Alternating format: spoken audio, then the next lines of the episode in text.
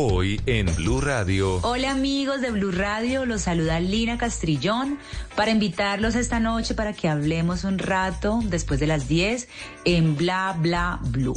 Hablaremos sobre mi nueva película El Gran Bingo, sobre mi trayectoria en televisión y en cine o sobre lo que ustedes me pidan, porque en las noches la que más se mueve es la lengua. Ya lo saben, nos hablamos esta noche después de las 10 en Bla Bla Blue.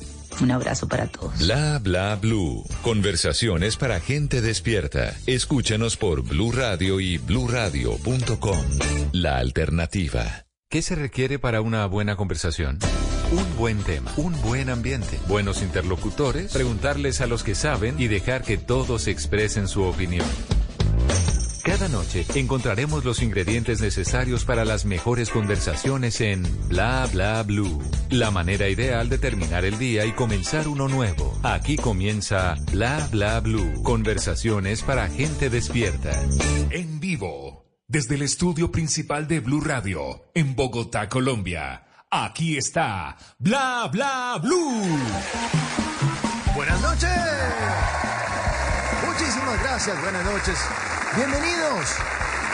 Bienvenidas a Bla Bla Blue. Estamos en vivo, son las 10 de la noche, 15 minutos en Colombia. Y si ustedes prefieren terminar este lunes y empezar el martes con tranquilidad, con una buena sonrisa, buena música y eso sí, en medio de grandes conversaciones, se pueden quedar aquí con nosotros, porque Bla Bla Blue siempre los estará acompañando de lunes a jueves de 10 de la noche a 1 de la mañana. En la primera hora siempre les tenemos invitados, bueno, esta noche invitada de lujo, Lina Castrillón, ya está aquí, ya la vamos a presentar.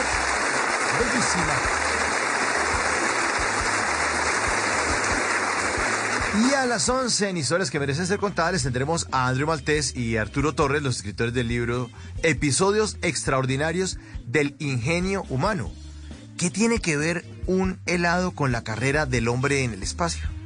¿Qué tiene que ver Tales de Mileto, el primer filósofo de Occidente, con el Wi-Fi? ¿Qué tiene que ver la invención eh, del acueducto con el teatro, por ejemplo? Vamos a hablar incluso sobre una falsa versión del Quijote. Y vamos a hablar también sobre el trabajo por la salud de los ojos que hizo el doctor José Ignacio Barraquer en Bogotá. El libro se llama Episodios Extraordinarios del Ingenio Humano y tiene unas historias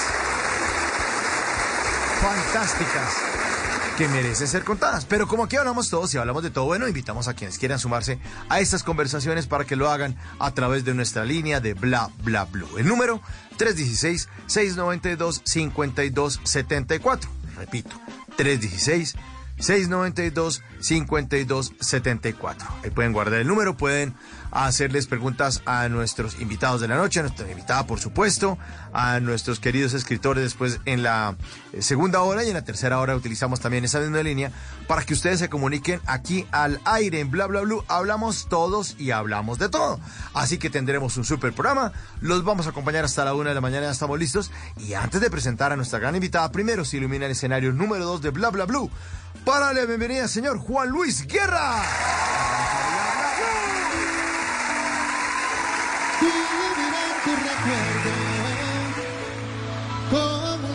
Aguacero de estrellitas y duendes.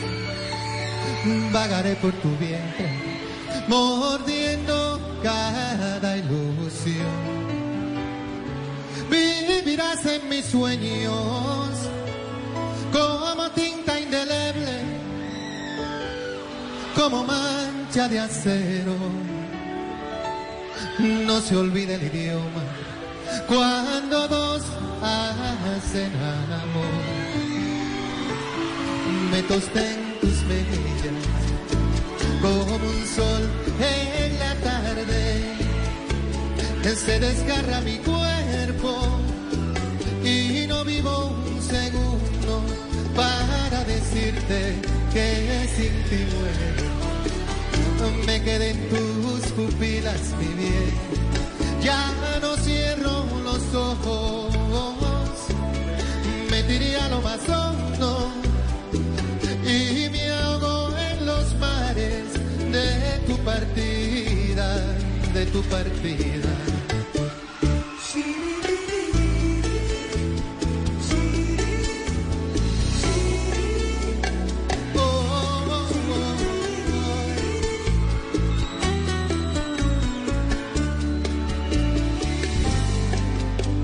Tengo un corazón mutilado de esperanza y de razón.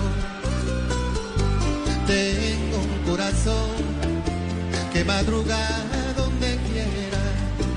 Ay, ay, ay, ay, ay, ay, ese corazón se desnuda de impaciencia ante tu voz.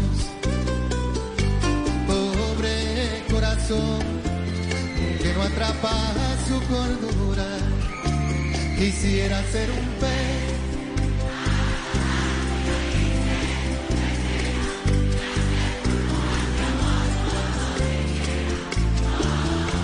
pasar la noche en vela, mojado en ti, un pez para bordarte corales tu cintura y hacer siluetas de amor bajo la luna. Saciar esta locura, de burbujas de amor y estrellitas y duendes de Juan Luis Guerra, porque nuestra invitada es una estrella que cada vez que la vemos al aire nos deja a unos viendo estrellitas y a otros duendes. Deseamos con un fuerte aplauso a la bellísima actriz y empresaria Lina Castrillón. Muy buenas noches, Lina. Hola. Gracias por estar con nosotros. Hola, hola. Buenas noches, buenas noches, Mauricio. ¿Cómo están todos? Muy contentos de tener la línea. Bienvenida de nuevo a Bla Bla Blue. Eh, y bueno, arrancamos hablando de su nueva película, El Gran Bingo, Lina. Cuéntenos un poquito eso, bueno, sin hacernos spoiler porque queremos verla. claro que sí. Bueno, primero quiero saludarlos a todos, a todos los oyentes, a los que están eh, hoy así un poquito trasnochaditos, eh, escuchando la emisora. Eh, muy contenta, muy contenta de esta invitación y saludarte a ti. Pues, ¿qué te puedo contar del Gran Bingo? Eh, es una película muy, muy chévere que lanzamos ahora el 2 de febrero. Vamos a estar en todas las salas de cine. Mm, una comedia policíaca muy divertida, donde hago un personaje bien pintoresco, bien pintoresco este personaje, te cuento. Me divertí muchísimo haciéndolo, pero bueno, la invitación es para que no, no se la pierdan. A partir del 2 de febrero vamos a estar en todas las salas de cine del país. Hay que apoyar el cine colombiano. Sí, por supuesto. Ya es este jueves, este jueves ya, 2 de febrero. Este El jueves. Gran Bingo. Sí, sí. El gran bingo en todas las salas de cine, eh, un gran elenco. eh, mi personaje, como te, como te estaba diciendo, se llama Estelita. Es, eh, hace parte de un trío de chismosas. La historia como tal, es, a ver, les, les pongo un poquito en contexto, pues como dices tú, sin hacer spoiler.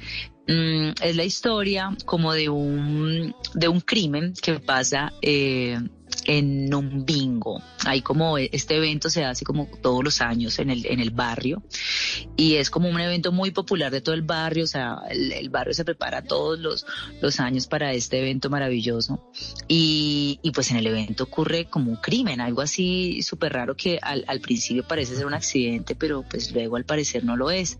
Y empieza como toda la investigación a raíz de, de que se muere pues el, el- más o menos el protagonista, imagínate.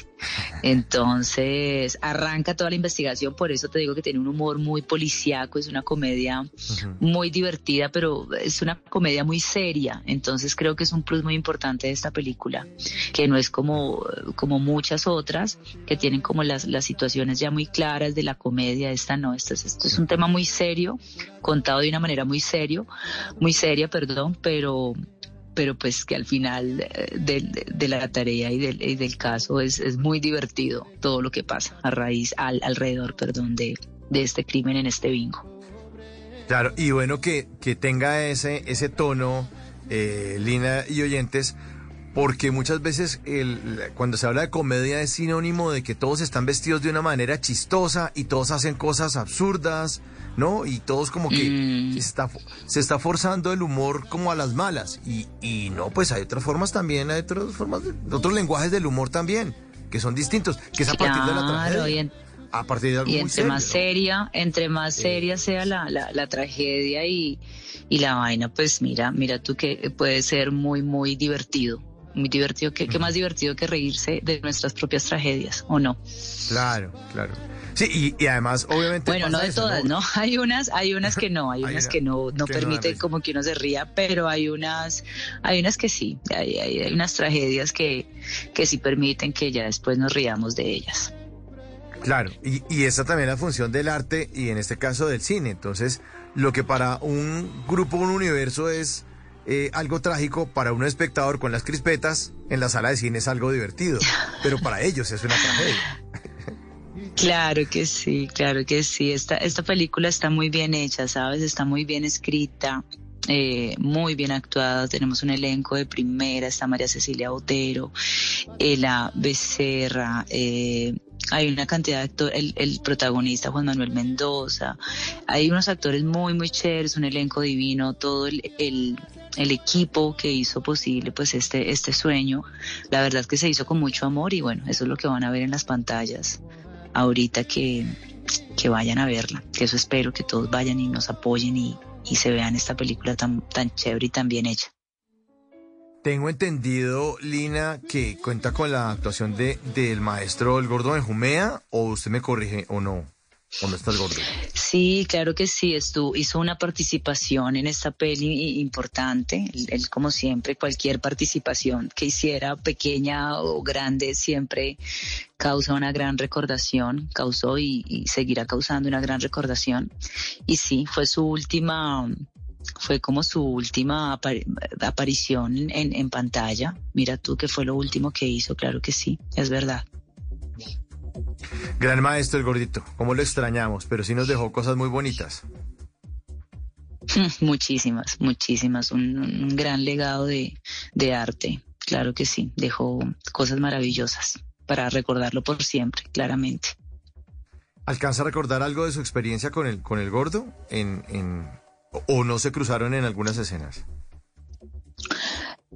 Lo que pasa es que el gordo es el, era el, abuelo de mis, de mis hijas, entonces obviamente tengo muchas eh, experiencias con él, lo admiraba muchísimo y, más que haber trabajado con él, que, tuve la oportunidad de hacerlo en teatro, no, no en, en televisión y esas cosas me hubiera encantado, pero más que eso fue como las conversaciones tan, tan, tan chéveres que se tenían con él. Eh, no, era un, gran ser humano y la verdad eh, lo admiraba yo muchísimo como artista. Entonces, claro que sí, tengo demasiados recuerdos muy bonitos con, con él. Claro, y como, y como ya más cercano, como pues, en un ambiente familiar que ya Claro, ya en un tema, en un tema más, más familiar, claro que sí sí, un, gran ser humano y un gran artista. Se le vio siempre, siempre sonriente, eh, siempre dado al público, o sea, qué gran ser humano el Gordón Jume, sí, de verdad.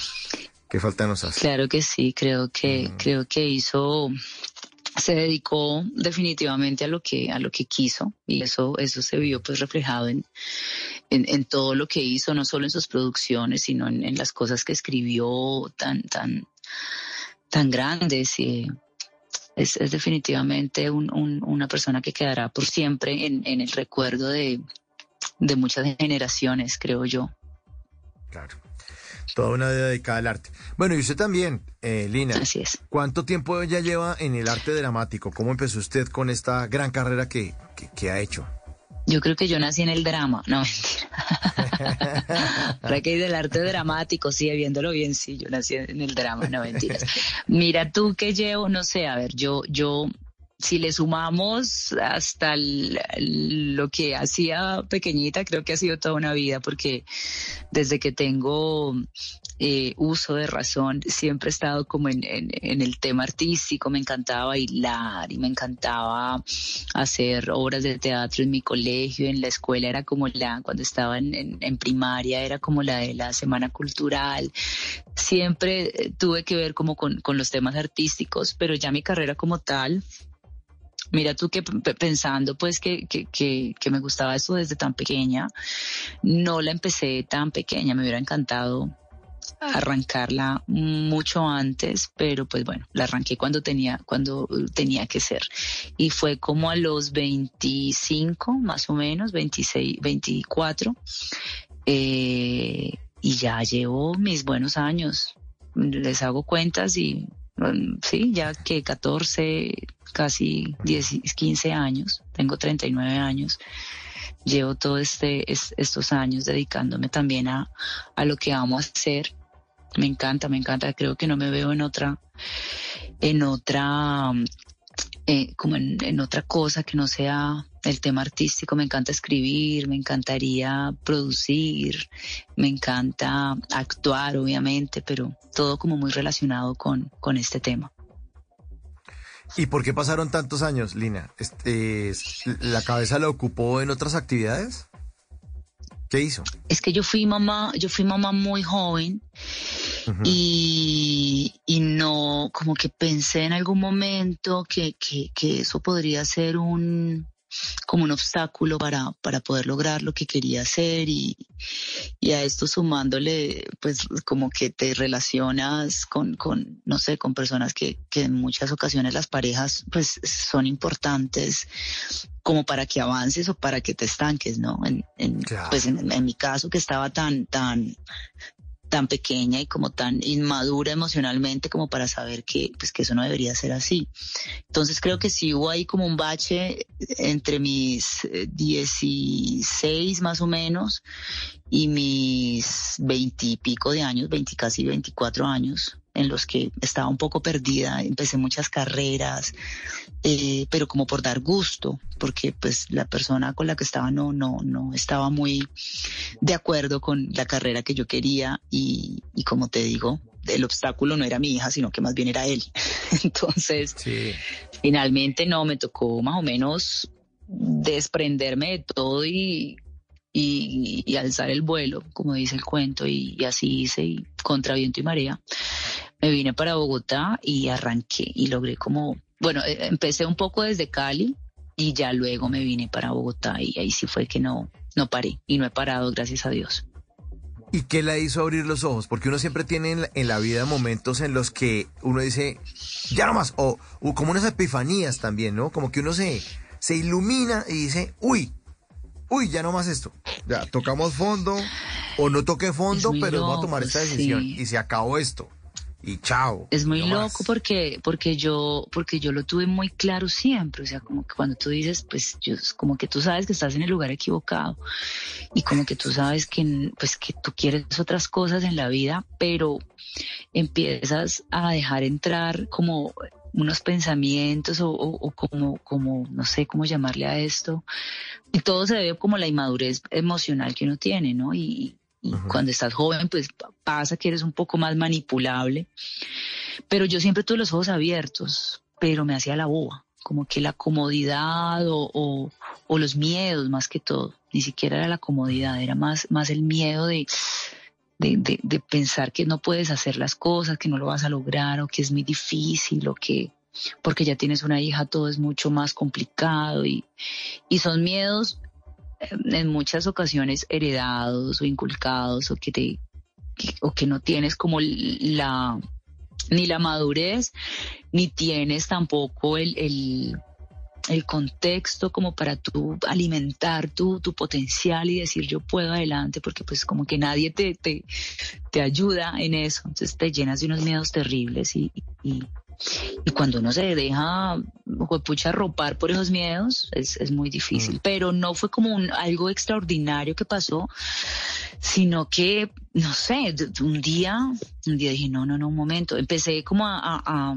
Ah, no, mentira, sí te voy a contar qué fue lo extraordinario que pasó. Yo, yo tenía a mi hija de cuatro años y yo la llevé a ella a que, a que buscara, a, a meterla a un tema de, de, de, teatro y esto, porque yo dije, no, pues si yo no fui actriz, entonces que ella sea ¿viste? Como que tus frustraciones en tus hijos, cuando no son las miedos que uno los pone o se los ponen a uno, pues también son las frustraciones. Entonces yo a querer que mi hija fuera actriz y, y cuando yo llego a este lugar fue como que, o sea, yo aquí es más engaño, si la que quiero ser actriz soy yo. Y de hecho mi profesora, que hoy en día es mi gran amiga y como mi ángel de la guarda, eh, de una me vio, o sea, de una me vio la cara así iluminada y me dijo, pero ven, ¿tú, quieres que tu hija sea actriz? O sea, mi hija ni hablaba bien y, yo, ya, usted va a ser actriz. Y mi hija con cuatro añitos. Y entonces, y entonces la profesora me dice como, venga, o sea, cálmese, tranquila, no, no es que ella es muy talentosa. Y cálmese, la que quiere ser actriz es usted. Y yo sí, me pongo a llorar, o sea, muy loco, porque yo en ese momento tenía como 20 a 22, a, que sí, como 20 al 21 años, y yo ya sentía que yo, que, ya yo no iba a poder, o sea, que yo ya me, yo ya estaba vieja, que yo ya no alcanzaba, ya yo ya no podía, yo ya era una señora, imagínate, a esa edad, muy loco. Y ahí fue como que ella me agarró y me dijo, un momento que usted lo que quiera en la vida lo puede lograr, tranquila, y si usted es su sueño, vamos por eso. Y ella fue la que me, como el, empujón y de ahí para allá, mejor dicho, yo me rebelé y, y, y alcé el vuelo y me vine para acá. Qué bueno. Y, entonces se fue para Bogotá y se, se fue con su hija. ¿Y, qué fue lo primero que hizo? ¿Cómo empezó a abrir ese...? me escapé de Cali. Empecé, empecé, eh, me empezaron a salir, es que cuando tú abres, uff, cuando tú te, te lanzas al vacío con miedo y todo, como dicen por ahí las frases clichésudas pero tan ciertas, cuando te lanzas con el miedo, pues mira que el universo es como si te respondiera inmediatamente. Y a mí me empezaron a salir cosas desde Cali, yo todavía estaba viviendo en Cali, y empezaron a, a aparecer las oportunidades en, cosas muy pequeñas, pero, pero fue como que el universo me empezó a apoyar, Dios me empezó a apoyar en, lo que yo realmente quería porque por fin pues me decidí a hacerlo. Y se empezaron a abrir las puertas y llego aquí a Bogotá ya con trabajo, o sea, yo llegué aquí a Bogotá ya para hacer a corazón abierto, que fue de las cosas, de las primeras cosas que hice, eh, pues que, que tuve un reconocimiento y que tuve un personaje importante. Usted es una mujer muy bella, pero, pero ya había hecho modelaje o alguna cosa, o como, porque es que una cosa es que uno lo entrene a un profesor, le diga listo, y, y no es que ya va para a corazón abierto, pues, con una cantidad de actores experimentados, y usted a estrenarse, bueno, bótemela, bótemela que yo soy capaz.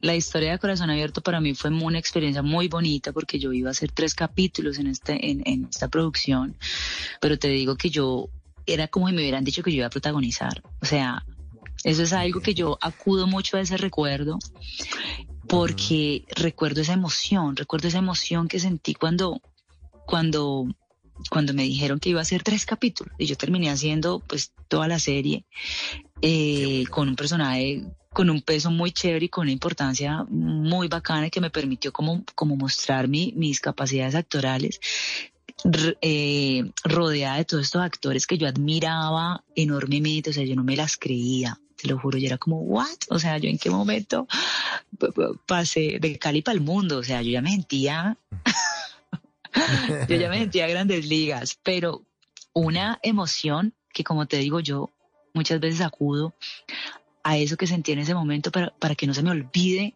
como como, como esas cosas, ¿me entiendes? La emoción que se siente y la alegría y el agradecimiento que yo sentí en ese momento. Entonces fue una experiencia muy bonita y bueno, creo que la aproveché, que es lo importante de las oportunidades que muchas veces llegan, pero estás ahí esperándolas y preparado para que las puedas aprovechar. Y bueno, en mi caso creo que eso fue lo que hice. Sí, y la vida le estaba enseñando muchas cosas. Y en el tema de la actuación, ¿quién, quién es su maestro o su maestra a la que le debe todo lo que usted sabe? Pues mira tú que yo estudié, eh, yo estudié dos años en Bellas Artes, pero es muy loco porque allí no aprendí tanto como aprendí en esta escuela que te digo donde yo llevé a mi hija, que es una escuela que queda en Cali, se llama Nadarlandaera, y yo estudié ahí tres años y creo que fueron los mejores tres años de mi vida y, a ella, le, a, Sandra, mi amiga que, de la que te hablaba ahora, le aprendí mucho, pero creo que, lo, más, lo que más hice como para aprender fue ver películas, eh, más que leer y, todo esto. Creo que también fui aprendiendo mucho como en el, en el, en el camino yo, me, yo veo las cosas que, que hice pues al, principio y la actriz que yo era en ese momento y cómo me tomaba las cosas en ese momento y, y pues era, era, era ese momento y pues era lo que tenía para dar ahí. Pero ahorita en, en, ya en la trayectoria que he tenido, en el camino que, que en el camino que, que he recorrido, pues creo que, que, cada vez le pongo más corazón, cada vez preocupo mucho por, me preocupo más por hacer las cosas mejor, las disfruto más. Entonces, como que tuviera un mentor como tal o, o que yo seguido un modelo, hubiera tenido un modelo a seguir, no, creo que yo, yo he sido mi propia, como mi propio espejo. He visto, me critico o me admiro y, siento que voy aprendiendo y, veo cine y me gusta la manera de actuar de, muchas actrices y lo hacen y o, me pregunto cómo logran ciertas cosas y pasar de emoción, de una emoción a otra y eh, recurro mucho a eso y recurro mucho a mí, a mis propias experiencias, a lo que, a lo que he tenido que vivir, eh, guardo como todos esos, esos, esos momentos y esas escenas que he tenido en la peli, en las películas que ha sido mi vida y recurro a ellas cuando, cuando tengo que, acudo a ellas, perdón, cuando tengo que, que hacerlo. ¿Le funcionan a usted los mejores? Mi, mentor he sido yo mismo. Eh, Lina, y, le funcionan a usted mejores los, los, personajes fuertes? Se lo pregunto porque usted hizo de capitana Carmen Andrade, me acuerdo que estuvo en, en el Bronx. En el Bronx. Mira que siempre eh, he corrido como con, esa suerte, que porque de hecho me gustan mucho de esos personajes como con fuerza y, los personajes malos me parecen muy divertidos de hacer y, saca uno como unas cosas muy chéveres que, que uno ni sabe que tiene y juega uno mucho y saca uno como todos, toda malosa que tiene uno también, ¿no? y que tal vez no, no saca uno en la vida real. Entonces a mí me parece que los personajes que he hecho pues me, me han encantado. Y sí, sí me pasa que, que no sé si es por mi apariencia o por, no sé, no sé, pero casi siempre me tocan este tipo de personajes. He hecho muy pocos personajes así como blancos, aunque me encanta el drama también, me, me, me divierto, me divierto haciendo todo, pero sí, me, han tocado muchos personajes de carácter y, y muchos personajes así como muy chéveres para interpretar. Los malosos son muy chéveres para interpretar. A propósito, aquí está una canción de que hace banda sonora de esta serie, el Bronx, aunque me juegue la vida. Aunque me para siempre lejos de este mundo. Dejarlo atrás parece imposible, pero juntos. y los oyentes hacen parte de Bla Bla Blue. Aquí en nuestra línea, en nuestra línea, línea le están mandando saludos. 316-692-5274. Las saludos a esa hermosa Lina Castrillón desde Ontario, California. Soy Álvaro Lugo, la están saludando desde California. Un abrazo y un gran beso para Álvaro por allá en California. Debe estar, estará haciendo frío, calor por allá. Dios mío, este clima está muy loco en todo el mundo. Sí, pues supuestamente están en, en, en, invierno, pero pues yo creo que no, no, no, creo que esté tan frío allá. Ahora le preguntamos a ver Álvaro si quiere contarnos ahí. Y otro mensaje entra por acá, desde un lugar donde sí le confirmo que está haciendo calor. Dice Lina hermosa de mi vida, qué gran dicha comenzar así esta semana, auguro éxitos. Reina, saludos. Edwin Salcedo desde Barranquilla echada de perros. Uy, qué Barranquilla. Están en plena sabrosura. Edwin, que, que con Barranquilla estuve poco en Ciénaga eh, y la pasé delicioso. No me imagino los carnavales porque nunca he estado. Espero este año poder ir, pero qué delicia los carnavales de Barranquilla. Empiezan oficialmente el 18 de febrero, pero los costeños, los barranquilleros empiezan como, como desde marzo del año pasado. se adelantan un poco. No, ellos, están en el, en el post, en el durante, o sea, ellos siempre están en carnavales, me encanta. La pasan bueno. En carnaval. La pasan muy bueno. Bueno, eh, ¿qué tan cierto es, Dina, que usted tuvo una escena muy difícil en la que le tocaba grabar un trío sexual. Cuéntese eso. ¿Es cierto que estuvo por ahí en un trío? sí, me tocó en la ley del corazón. En la ley del corazón me tocó hacer un trío. Me tocó hacer un trío con Iván López y con una actriz española. Pero fue muy chévere. Lo dirigió Víctor Cantillo y nos divertimos mucho. Estuvo muy bien manejado chupamos trompa todos. Eh, mentiras, no. no, no. Mentiras, no, no, todo súper bien manejado, ¿no? La pasamos bueno, nos reímos muchísimo. Que Pero, pero, a mí me daban nervios, no era por, no era ni siquiera por, pues por la escena. Eso no, no me preocupaba tanto, me preocupaba era que yo ahí hacía dos meses había tenido a mi bebé, o sea, había tenido a mi, a mi tercera hija. Entonces mi, mi preocupación era más pues como la inseguridad de que no estás como en tu mejor momento eh, en cuanto a físicamente, pero no, todo quedó súper bonito.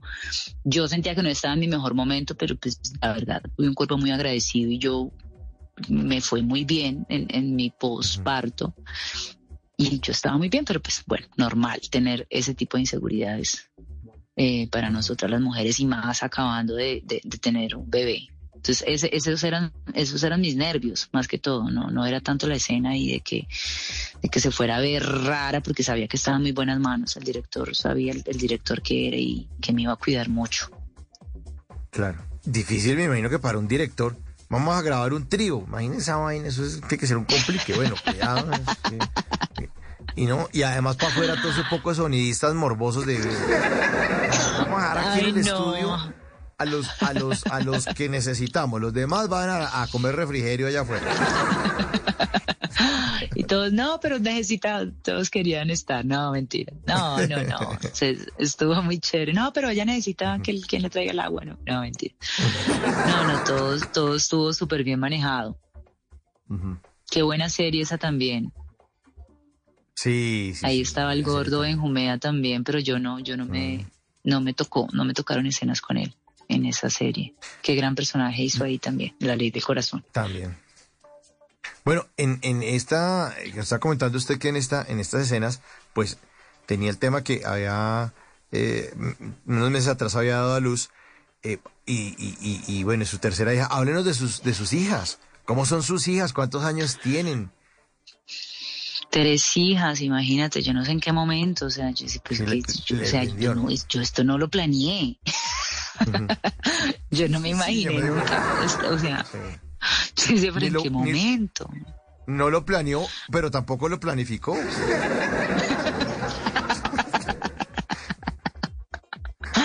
Tienes toda la razón.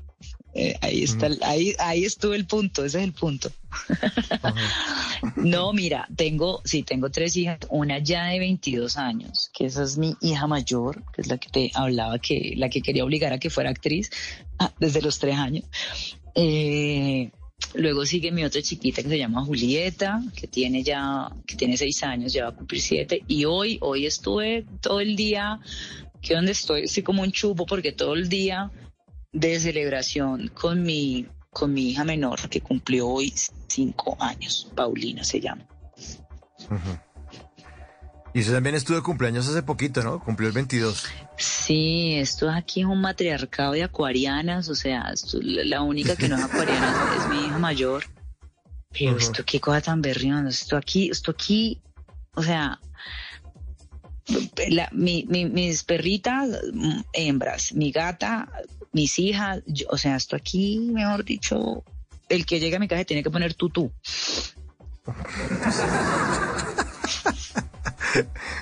Oye, y, todos, aló. todos, eh, todas cumpliendo en enero, ¿no? O sea, en la época en la que uno está... Sí, un qué horror. Muy bonito. Qué Esto es Muy bien. estresante, o sea, uno le empieza la angustia desde el, desde el, de- llega noviembre y ya estoy uno angustiado, yo pues pucha Navidad, luego cumpleaños. ¿qué es esto? No, no, no, eso no le quedan ganas a uno, pero de, de ver una torta, quién sabe hasta cuándo. Sí, imagínate pues todas cumpliendo años en enero. Sí. Bueno, más saludos hasta ahora, Valentina es la única 10.48. que no. Estamos, estamos con Lina Castrellón esta noche en Bla Bla Blue, actriz y empresaria, y la saludan en nuestra línea 316-692-5274. Hola Mauricio, buenas noches desde Cali. Juan Guillermo, un abrazo, excelente profesional. La recuerdo mucho en A Corazón Abierto. ¿Ya? Como le queda a usted ah, en el corazón de los, Mm, de los oyentes.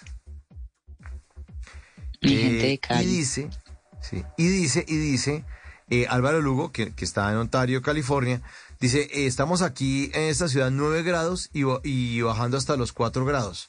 No, es que invierno es invierno. Imagínate.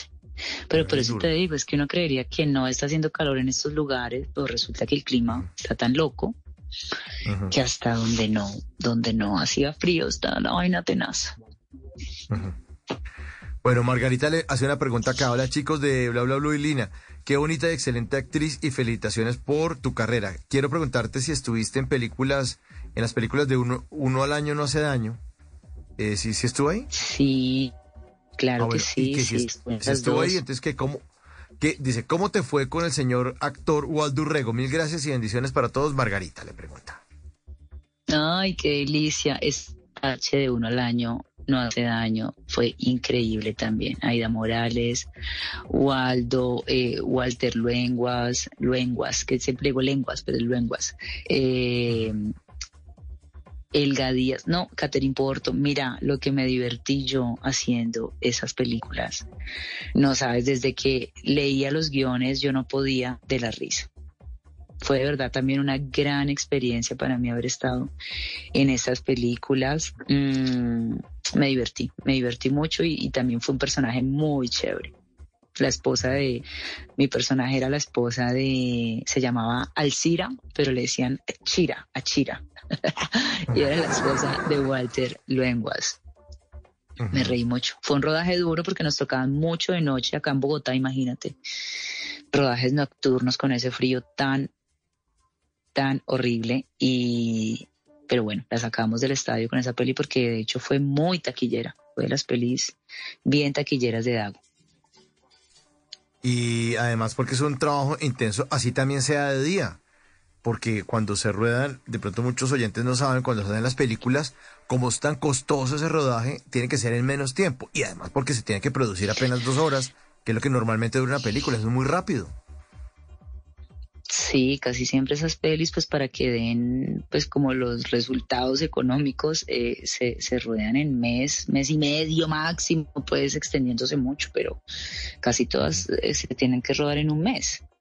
Y son jornadas duras y que, que, es, como algo un poco negativo de, del cine aquí en Colombia, que, que toca hacerlo así, pero, pero mira tú que contamos con actores tan, tan grandes acá y tan buenos que, que sin embargo así quedan bien hechas. Porque es que tú hacer, eh, no sé, seis, siete escenas diarias en cine que tiene tantos planos y, tanto detalle es muy agotador.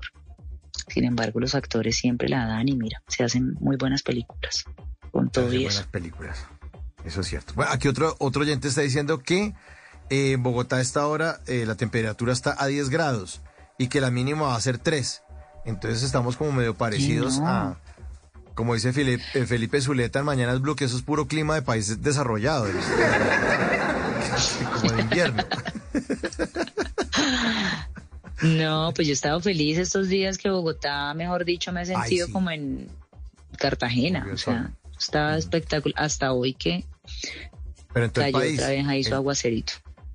El sábado estaba despejado todo el país. Yo miré el mapa, a veces reviso el, chequeo del mapa satelital y no, una, un par de nubes por ahí como en la frontera, así, de Cúcuta como con Venezuela y otras en el Pacífico, pero suavecito.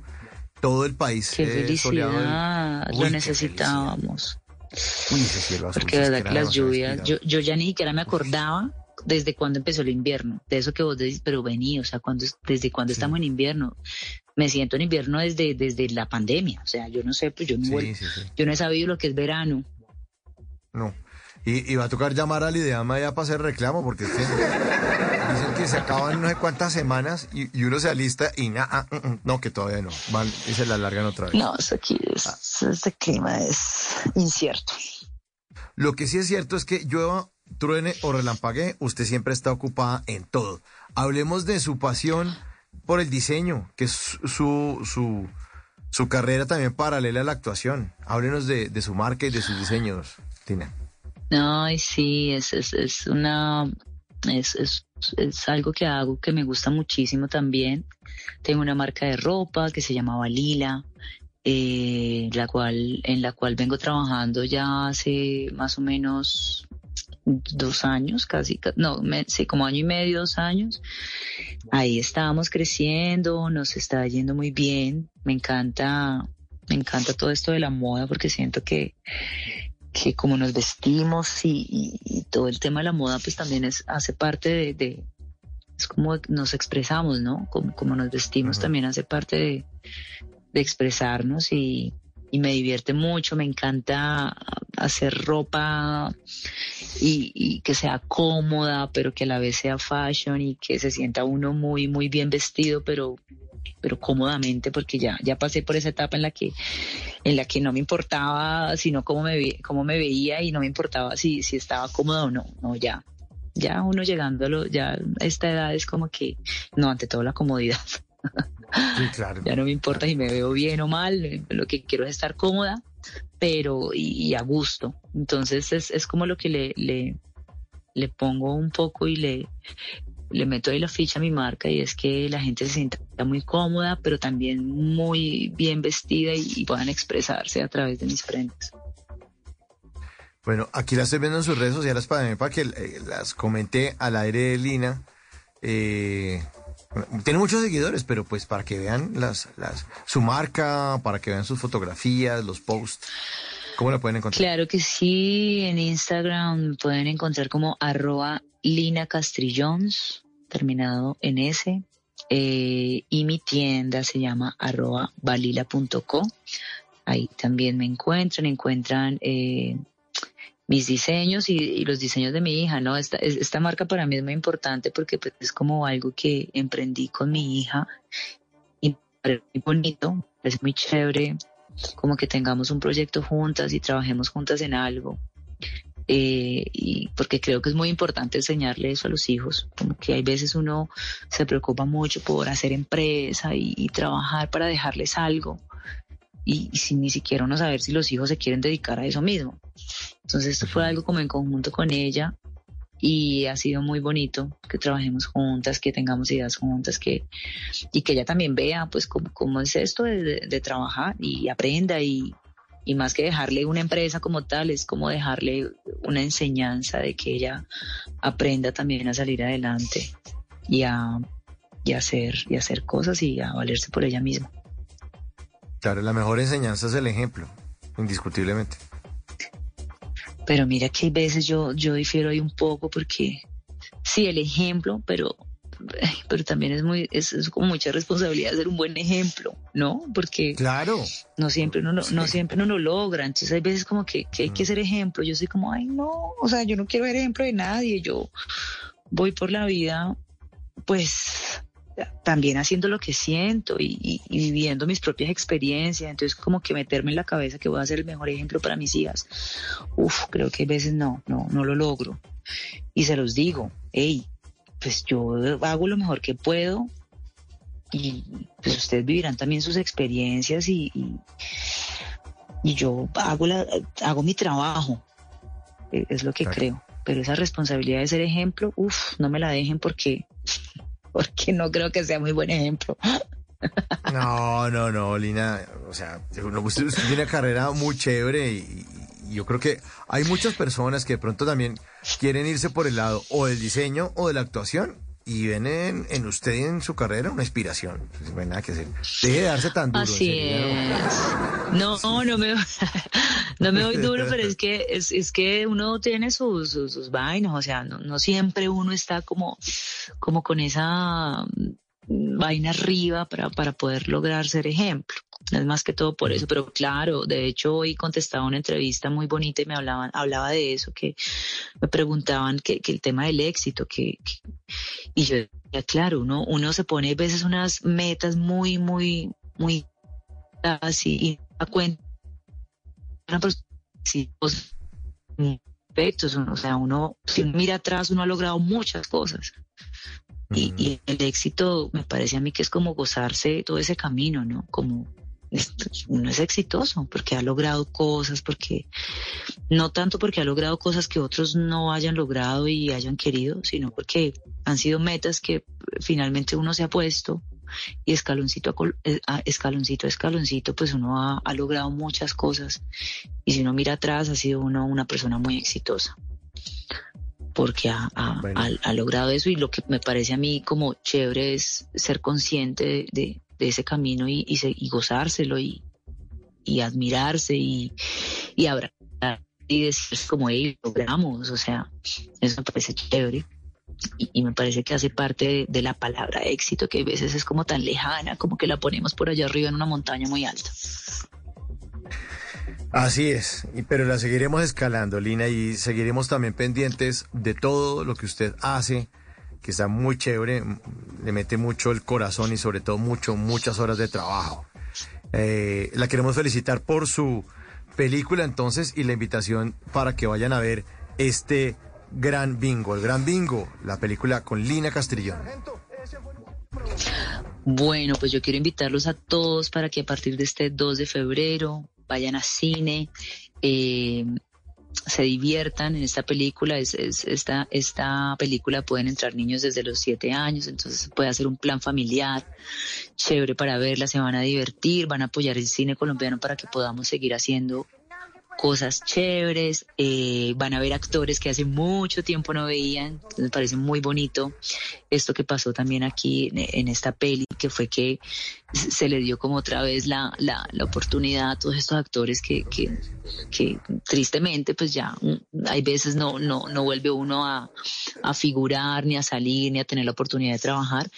Y aquí quisimos hacer eso y, y- se logró. Y van a ver actores que hace mucho rato no veían, como les digo, y se van a divertir mucho con ellos y con la historia y con las actuaciones y con Estelita, que es mi personaje. Se van a divertir una, una mujer bien, bien peculiar. Bueno, Ahí les dejo para que no se la pierdan a partir del 2 de febrero. Bueno, Lina, estaremos pendientes. Entonces, entonces, muchísimas gracias por hacer parte esta noche de Bla Bla Bla. Un gran abrazo y de nuevo felicitaciones por este gran bingo. Es Lina Castrillón esta noche para todos ustedes en Bla Bla Bla.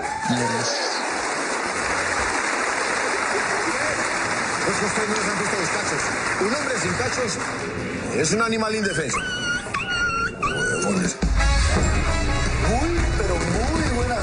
Noches para todos. Benvenuti a tutti el mundo que aquí se encuentra presente.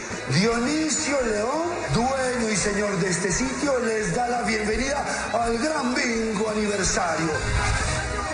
11 de la noche, un minuto, estamos en Bla Bla Blue y ya estamos listos para voces y sonidos. Nos, nos van a hacer una actualización de las noticias más importantes de Colombia y el mundo. Pero a regreso, vamos a hablar de episodios extraordinarios del ingenio humano. Hoy es lunes de historias que merecen ser contadas y esto es Bla Bla Blue. Ya volvemos. La que no se es la. Por eso, de lunes a jueves a las 10 de la noche empieza Bla Bla Blue con invitados de lujo. Los saluda Guillermo Novelli de La Mosca. Les habla Alexander Ospina, Te Amo Hijo TV. Los saluda Maru Yamayusa. La Josefa Chivatay. ¡Ay, papá! Saluda Eddie Herrera. tema es lo que hay. Claro, puro bla bla blue. Muévanse a bla bla blue. Prácticamente. Con buena música, con historias que merecen ser contadas, con expertos en esos temas que desde nuestra casa tanto nos inquietan y con las llamadas de los oyentes que quieran hacer parte de este espacio de conversaciones para gente despierta. Bla bla blue. De 10 de la noche a 1 de la mañana. Bla bla blue. Porque ahora te escuchamos en la radio. Voces y sonidos de Colombia y el mundo en Blue Radio y bluradio.com, porque la verdad es de todos. 11 de la noche, dos minutos, hora de actualizar las noticias aquí en Blue Radio. Mucha atención que hasta ahora hay bloqueos en distintas calles de Bogotá protagonizados por conductores de vehículos de plataformas que están protestando por el proyecto de ley que endurecería las multas contra estas aplicaciones de transporte. El ojo de la noche, Eduard Porras, se encuentra en las calles de Bogotá. ¿Qué es lo que está pasando? Muy buenas noches, Eduard. Entre la noche y el amanecer, un periodista recorre las calles. En Blue Radio, el ojo de la noche nos cuenta lo que encontró. Miguel, muy buenas noches para usted y para todos los oyentes de Blue Radio. Efectivamente dicen los conductores de aplicación que serían más de 100 personas, 100 familias que se verían afectadas por esta situación de hacerse efectiva esa medida que sacaría de circulación las apps que tienen que ver con movilidad y de allí muchísimas personas sin trabajo. Por eso se reunieron inicialmente en el Movistar Arena y de allí salieron a diferentes puntos donde están bloqueando, en algunos dan paso a un solo carril, pero la gran mayoría tienen tapado sobre todo la vía al aeropuerto. En la avenida Boyacá, en la avenida Ciudad de Cali con 26, en la carrera 93 también hay un grupo de conductores, al igual que en la terminal Salitre, tanto por la avenida Boyacá, por la avenida de la Esperanza, dicen ellos que esperan que alguien los escuche, que por lo menos lleguen a un acuerdo para evitar inconvenientes y bloqueos el día de mañana. Hablamos hace pocos minutos con uno de los líderes de los motociclistas que también trabajan con aplicación y dicen ellos que se ven afectados por esta medida. Entonces nos quedamos sin trabajo, estamos por fuera del mercado laboral, estamos tratando de subsistir, siéndolo nadie y el gobierno nos está atacando. Y mucha fuerza que han cogido porque son muchos conductores, ¿no? Sí, lastimosamente, mira, hay muchos profesionales, mucha gente que después de los 40 años no puede conseguir empleo y tiene que autoemplearse desde las aplicaciones. Son muchos conductores, se han hecho más o menos una cantidad de cuántos conductores. Sí, señor. Hoy la Alianza IN estuvo hablando más de 100 mil vehículos acá en la ciudad de Bogotá. Serían más de 100 mil familias. ¿Qué va a pasar esta noche? Y son varios puntos de concentración. Sí, señor. Somos aproximadamente 12 puntos de, consigna de concentración. No soy el único líder, inclusive hay muchos líderes muy robustos a nivel Bogotá. Lo que queremos hacer es llamar la atención de la opinión pública pacíficamente. Lastimosamente la policía es la que más hace bloqueo, la que más se lanza los carros. Como dice el líder de los motociclistas, hay presencia de la Policía Nacional. Ellos tratan de abrir un carril sobre todo para todos aquellos vehículos que van hacia el aeropuerto El Dorado, pero los conductores dicen que no se van a mover y que siguen firmes en su protesta. Eduard Porras, Blue Radio. Eduard, antes de que se me vaya una pregunta, ¿le podemos recordar a nuestros oyentes cuáles son los puntos en los que hay bloqueo hasta ahora en la ciudad de Bogotá?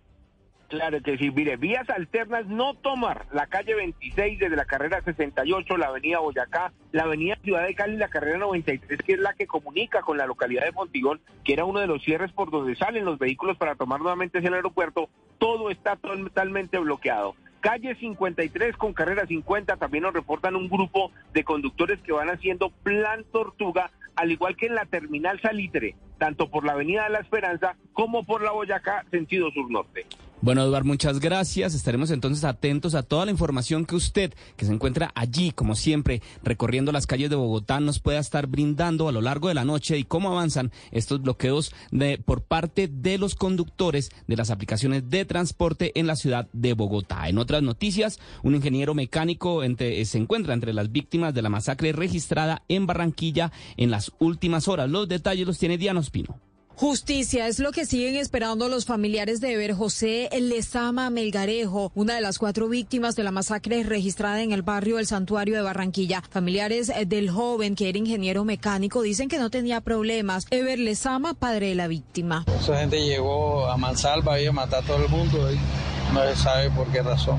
Aunque se esclarezca esto, que sea que haya justicia, porque o sea, la ciudad no la tienen ya, el AMPA la tiene ya controlada prácticamente. Entre tanto, en los alrededores de la tienda donde se registró la masacre, familiares de varias de las personas heridas cuentan que en el sector se vivieron verdaderos momentos de terror. Silvio Rivera es sobrino de Antonio González, un hombre de 78 años que resultó baleado. El hombre contó que su tío se salvó porque se tiró al suelo. Entre las personas heridas hay una joven de 23 años de edad con un disparo en el pecho. La mujer permanece con pronóstico reservado en una unidad de cuidados intensivos, mientras que el resto de los heridos, informaron autoridades, permanecen estables. Diana, gracias. Y las autoridades en Santander están investigando la muerte de un líder del municipio de Mogotes, quien había denunciado ser candidato, quien había anunciado, perdón, ser candidato a la alcaldía local. Allí sicarios en moto lo asesinaron. Julián Mejía. Hay consternación en el municipio de Mogotes, ubicado en el sur de Santander, por la violenta muerte del señor Gerardo Vázquez, precandidato a la alcaldía de esa localidad. Según el reporte de la policía, dos sicarios que se movilizaban en moto atacaron a tiros al líder regional en una vía terciaria que comunica a la finca de la víctima. El gobernador encargado de Santander, Miguel Sarmiento, entregó más detalles. Lo que sí tenemos es un informe inicial de la policía, que es un ciudadano que presentaba varios antecedentes. La víctima también era un reconocido comerciante y desempeñaba funciones de veedor, denunciando varios hechos de corrupción en el municipio de Mogotes. Y fue restablecido el servicio de gas domiciliario a más de 30 mil habitantes en cuatro municipios del Urabá gracias a un tránsito humanitario en medio del bloqueo de campesinos en La Mojana. Duan Vázquez. Este paso provisional permitió a los camiones de EPM pasar el tramo de Y Planeta Rica hacia el Urabá luego de cuatro días represados por las protestas de las comunidades campesinas. Los vehículos pudieron surtir las estaciones descompresoras para restablecer el suministro de gas natural domiciliario a cerca de 30 mil habitantes de Necoclí, San Juan de Urabá, Arboletes y Apartado. Sin embargo, aún están pendientes del regreso del servicio en Carepa, Turbo, San Pedro de Urabá y Chigorodó, según Diego Montoya Mesa, vicepresidente de gas de EPM. En estos momentos no tenemos una eh, solución definitiva a nivel del paro y esto debido a que el punto de abastecimiento con los contratos que tiene PM para toda la región de Urabá está en los pozos del norte Antioquia, en la, en la región conocida como Hobo. Si las protestas continúan, EPM y el contratista que suministra el combustible buscarán nuevas soluciones para transportar el gas natural domiciliario a las poblaciones que aún están sin el servicio. Gracias, Dubani. En zona rural de Morales, en el sur de Bolívar, una familia busca desesperadamente a una niña de 11 años que habría sido raptada este fin de semana. La información la tiene Dalida Orozco. Con el paso de las horas eh, crece la zozobra para la familia de Taliana Rodríguez, una menor de tan solo 11 años que desapareció este fin de semana en la vereda La Conformidad, zona rural del municipio de Morales, en el sur de Bolívar. Según la denuncia de la familia, la menor habría sido raptada en horas de la madrugada por un vecino, un hombre de 25 años eh, que ingresó a la vivienda. La policía del Magdalena Medio explicó que se iniciaron las labores de inteligencia para encontrar a la menor. Coronel Santiago Garavito, comandante encargado de la policía del Magdalena Medio. Sabemos que muy seguramente esta, esta menor está sobre Aguachica, donde se eh, eh, está en compañía de una persona pues que tiene una relación sentimental por supuesto, pues eh, ya hace parte producto de la investigación. La familia de la menor clama por información para dar con su paradero.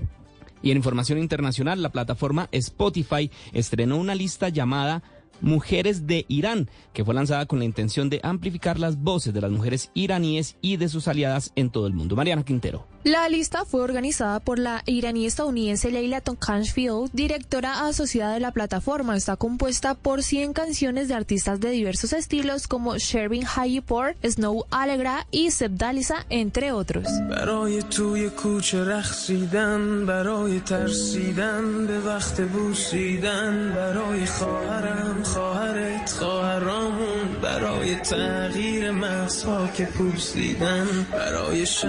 Temas como este hablan de la lucha que supone vivir bajo la República Islámica de Irán y algunos de ellos específicamente sobre las protestas actuales. Durante décadas la República Islámica ha obligado a los iraníes a suprimir la belleza de la cultura persa. La República Islámica persigue a los artistas porque la música alimenta la revolución, escribió Canfield en su Instagram para anunciar este proyecto. Además de las piezas musicales plasmadas, la plataforma también desveló una serie de videos en los que artistas iraníes de diferentes ámbitos comparten sus opiniones en torno a la libertad de expresión. Muy bien, Mariana, muchas gracias. Son las 11 de la noche, 11 minutos. Hasta acá esta actualización de noticias. No se les olvide que todos los detalles los encuentran en www.bluradio.com. Continúen. El condado de Santa Clara está atravesando una sequía extrema, pero con la temporada de lluvias a la vuelta de la esquina, ¿sabía que pueden ocurrir inundaciones con cualquier lluvia? Valley Water lo alienta a conocer si vive en una zona de inundación y armar su kit de emergencia. Esté alerta, esté preparado, actúe. Visite valleywater.org diagonal flood ready y asegúrese de estar listo para... Se unirá el destino de Camila y Daniel, enfrentándonos a la venganza, el dolor y la ambición. ¿Te gustaría ser libre para amarte sin miedos y sin casarte? No te rindas. Vamos a luchar juntos. Amor Bravío. Lunes a viernes 11 y 30 de la mañana después de día a día. Tú ves. Caracol TV. Boombox suena a todo lo que quieras escuchar. Desde tu celular, tablet, computador o parlante inteligente. Donde quieras, cuando quieras. Llegó Boombox Podcast, un mundo por escuchar. ¿Qué te suena hoy? Encuéntranos en boombox.com o en tu plataforma de audio favorita. Boombox. Participa en el Gran Fondo de Ciclismo Matamoros. Rodemos por los hombres y mujeres de las fuerzas militares y de policía heridos y con discapacidad que se sacrificaron por nosotros. Puedes demostrarles en cada kilómetro tu apoyo. Inscríbete en granfondomatamoros.org. Domingo 19 de febrero, Mosquera, Cundinamarca. Matamoros, cada pedalazo cuenta. Cuando el rencor entre las familias de Diana y Monchi tratan de silenciar su amor, se debe cantar con toda el alma para permanecer unidos. Oye Bonita, una historia al compás del corazón. Lunes a viernes después de la madrastra por Caracol Televisión. Tú nos ves, Caracol TV. Si es opinión. Quisiera preguntarle a don Pedro si entonces la doctora Irene debe salir del cargo. Creo que el presidente Petro no la va a sacar de su gabinete. El presidente tiene en ella la vocera de una política en la que el presidente cree. Y yo creo que la política de transición energética no está en el Ministerio de Minas, sino en la Casa de Nariño. Retoma la CREC. Una segunda señal. Va a nombrar en Ecopetrol a otra persona diferente. Tercero, le aceptó la renuncia a la viceministra. Si el presidente quisiera sacar a la ministra, pues sencillamente deja la viceministra y saca a la ministra Irene. Si es humor, He destinado parte de mi vida a hacer investigaciones muy grandes, por ejemplo, sobre los perros, en especial, por ejemplo, perritos de famosos. El perro de Messi, lo conoce, se llama Hulk. Se llama Hulk, sí Por señor. ejemplo, el perro de J Balvin se llama Enzo. Enzo. Adivina cómo se llama el perro de Piqué. Le piqué, no, no sé cómo es. Gerard. Voz Populi, de lunes a viernes desde las 4 de la tarde. Si es opinión y humor, está en Blue Radio, la alternativa. En las noches, la única que no se cansa es la lengua. Por eso, de lunes a jueves a las 10 de la noche empieza Bla Bla Blue, con invitados de lujo. Soy Gonzalo Valderrama Múnera con tilde en la I. Les habla Daniela Pachón de Noticias Caracol Televisión. Le saluda el músico, acordeonero, compositor Rolando Ochoa. Soy Aura Cristina Gainer. Soy Rodrigo Garduño, creador y fundador de 54D. Los saluda su doctora clown, la payasa de hospital. Con buena música, con historias que merecen ser contadas, con expertos en esos temas que desde nuestra casa tanto nos inquietan y con las llamadas de los oyentes que quieran hacer parte de este espacio de conversaciones para gente despierta. Bla bla blue. De 10 de la noche a 1 de la mañana. Bla bla blue. Porque ahora te escuchamos en la radio.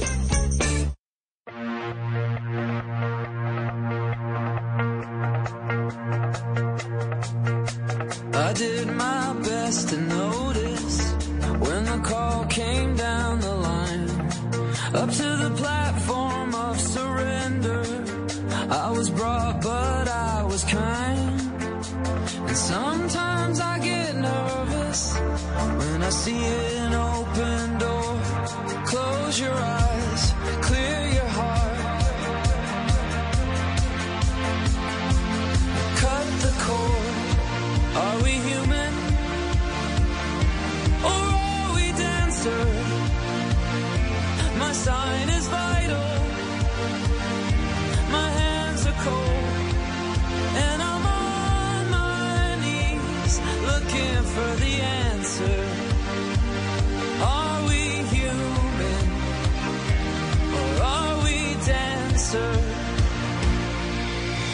Human. De la banda de Killers, porque vamos a hablar de humanos, de hazañas, de agudeces de la inteligencia de una especie que en los últimos siglos domina el planeta Tierra. Bienvenidos, bienvenidas a la segunda hora de Bla Bla Blue. Son las 11 de la noche, 16 minutos. Y en este lunes de historias que merecen ser contadas, les tendremos episodios extraordinarios del ingenio humano. Bienvenidos.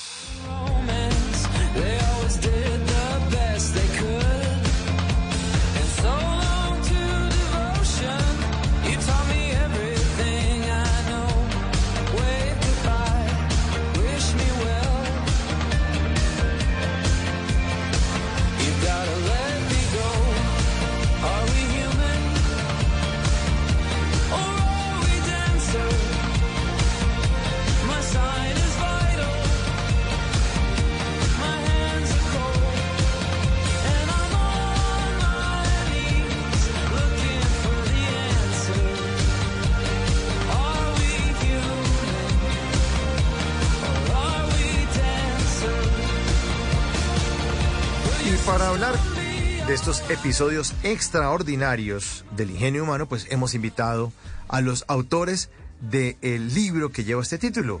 Son Andrew Maltés y Arturo Torres, a quienes le damos la bienvenida esta noche a Bla Bla Blue. Señores, muy buenas noches y bienvenidísimos a Bla Bla Blue. Muchas gracias. ¿Cómo estás? ¿Cómo van las cosas? Bien, bien, bien, bien. Muy contento de tenerlos esta noche.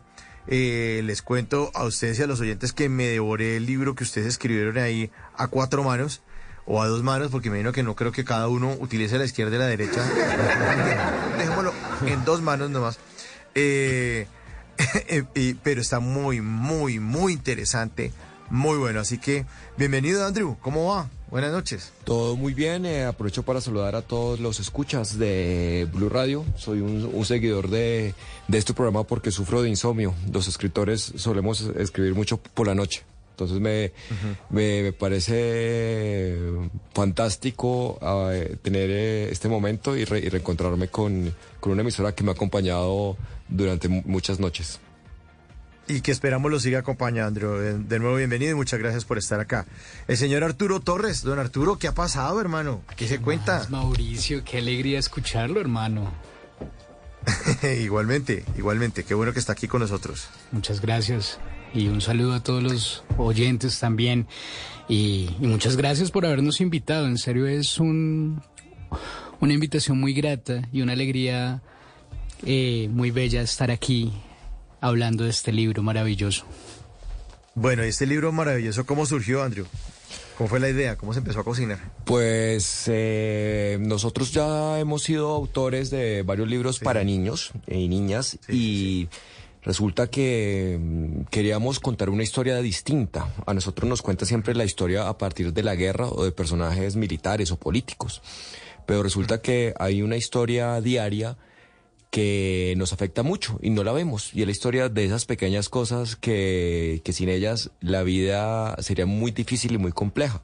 Entonces, y decidimos apostarle eso, a crear una historia del ingenio humano, descubriendo un efecto que se llama el efecto no colibrí, sino, perdón, no, no el efecto mariposa, sino el efecto colibrí. Cómo una buena idea puede producir otra sin querer. Y descubrimos que eso sucede mucho en el, en el transcurso de la historia humana. Eh, una idea que fue buena, es un invento, produce a la larga otra. Eh, descubrimos, por, por ejemplo, cómo las imprentas habían tenido que ver con, con la producción de, de las vacunas. Y, y, atar como estos puntos, como redescubrir eh, una nueva forma de entender eh, la inventiva humana fue como el reto de, de, de, crear este, este proyecto. No sé si quieres complementar más, Arturo.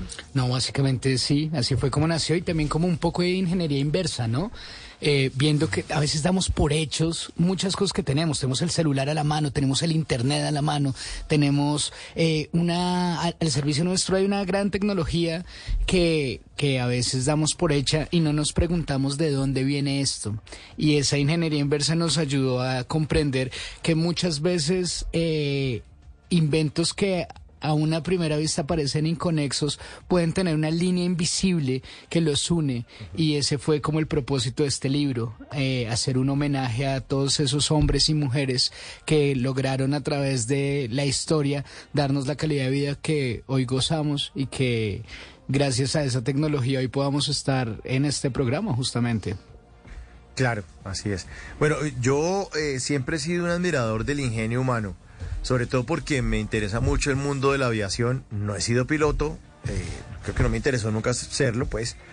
Eh, pero pero la, ley de la sustentación, que es un tema de física, porque vuela un avión a mí, esa vaina, me, yo digo eso, yo digo, los seres humanos, en serio, por eso es que dominamos este planeta, es que es una cosa impresionante. Y el libro específicamente, estos episodios extraordinarios del ingenio humano, pues fue un libro que me devoré en un viaje casi que me hecho Bogotá-Medellín, en el avión, para adentro. Buenísimo, de sala de espera a toda. Me lo leí completo y además se lo recomiendo a todos los oyentes. No es un libro, pues han hecho literatura infantil, pero yo, o yo no sé si me despertaron el niño interior por allá. Pues ojalá, ojalá, creo que eso sería un gran ton. Eh, eh, si me dices, si nos dices eso, que un libro despierte el niño interior, eh, es un gran halago. Hay grandes libros que, que nos despiertan el niño interior y no fueron pensados para para niños. Entonces, eh, eh, aceptamos eso como un cumplido. No, y, y, se, los, se los doy y se los repito aquí delante de los oyentes, sí es un, sí es un cumplido, porque además las historias están contadas de una manera muy chévere. Eh, y como ustedes lo cuentan, que es que un invento eh, desencadenó en otro y por estar haciendo esto terminamos descubriendo esto y por estar haciendo esto terminó esto como la tecnología pues de ser de los teléfonos celulares que nacían de, otros inventos de hace muchos años y muchos siglos. Pero si quieren hagamos un repaso por, por, por los capítulos. Eh, yo tomé nota, iba leyendo, iba tomando nota en el celular de las cosas que, pues para ir hablando de, la, de, los temas, obviamente eh, ustedes que son los autores pues lo complementan y lo contarán mejor. El primer capítulo se llama La, red de tales de, tales de Mileto. Eh, y entonces puse, bueno, hablar de las tres piedras del mar Jónico. ¿Quién arranca?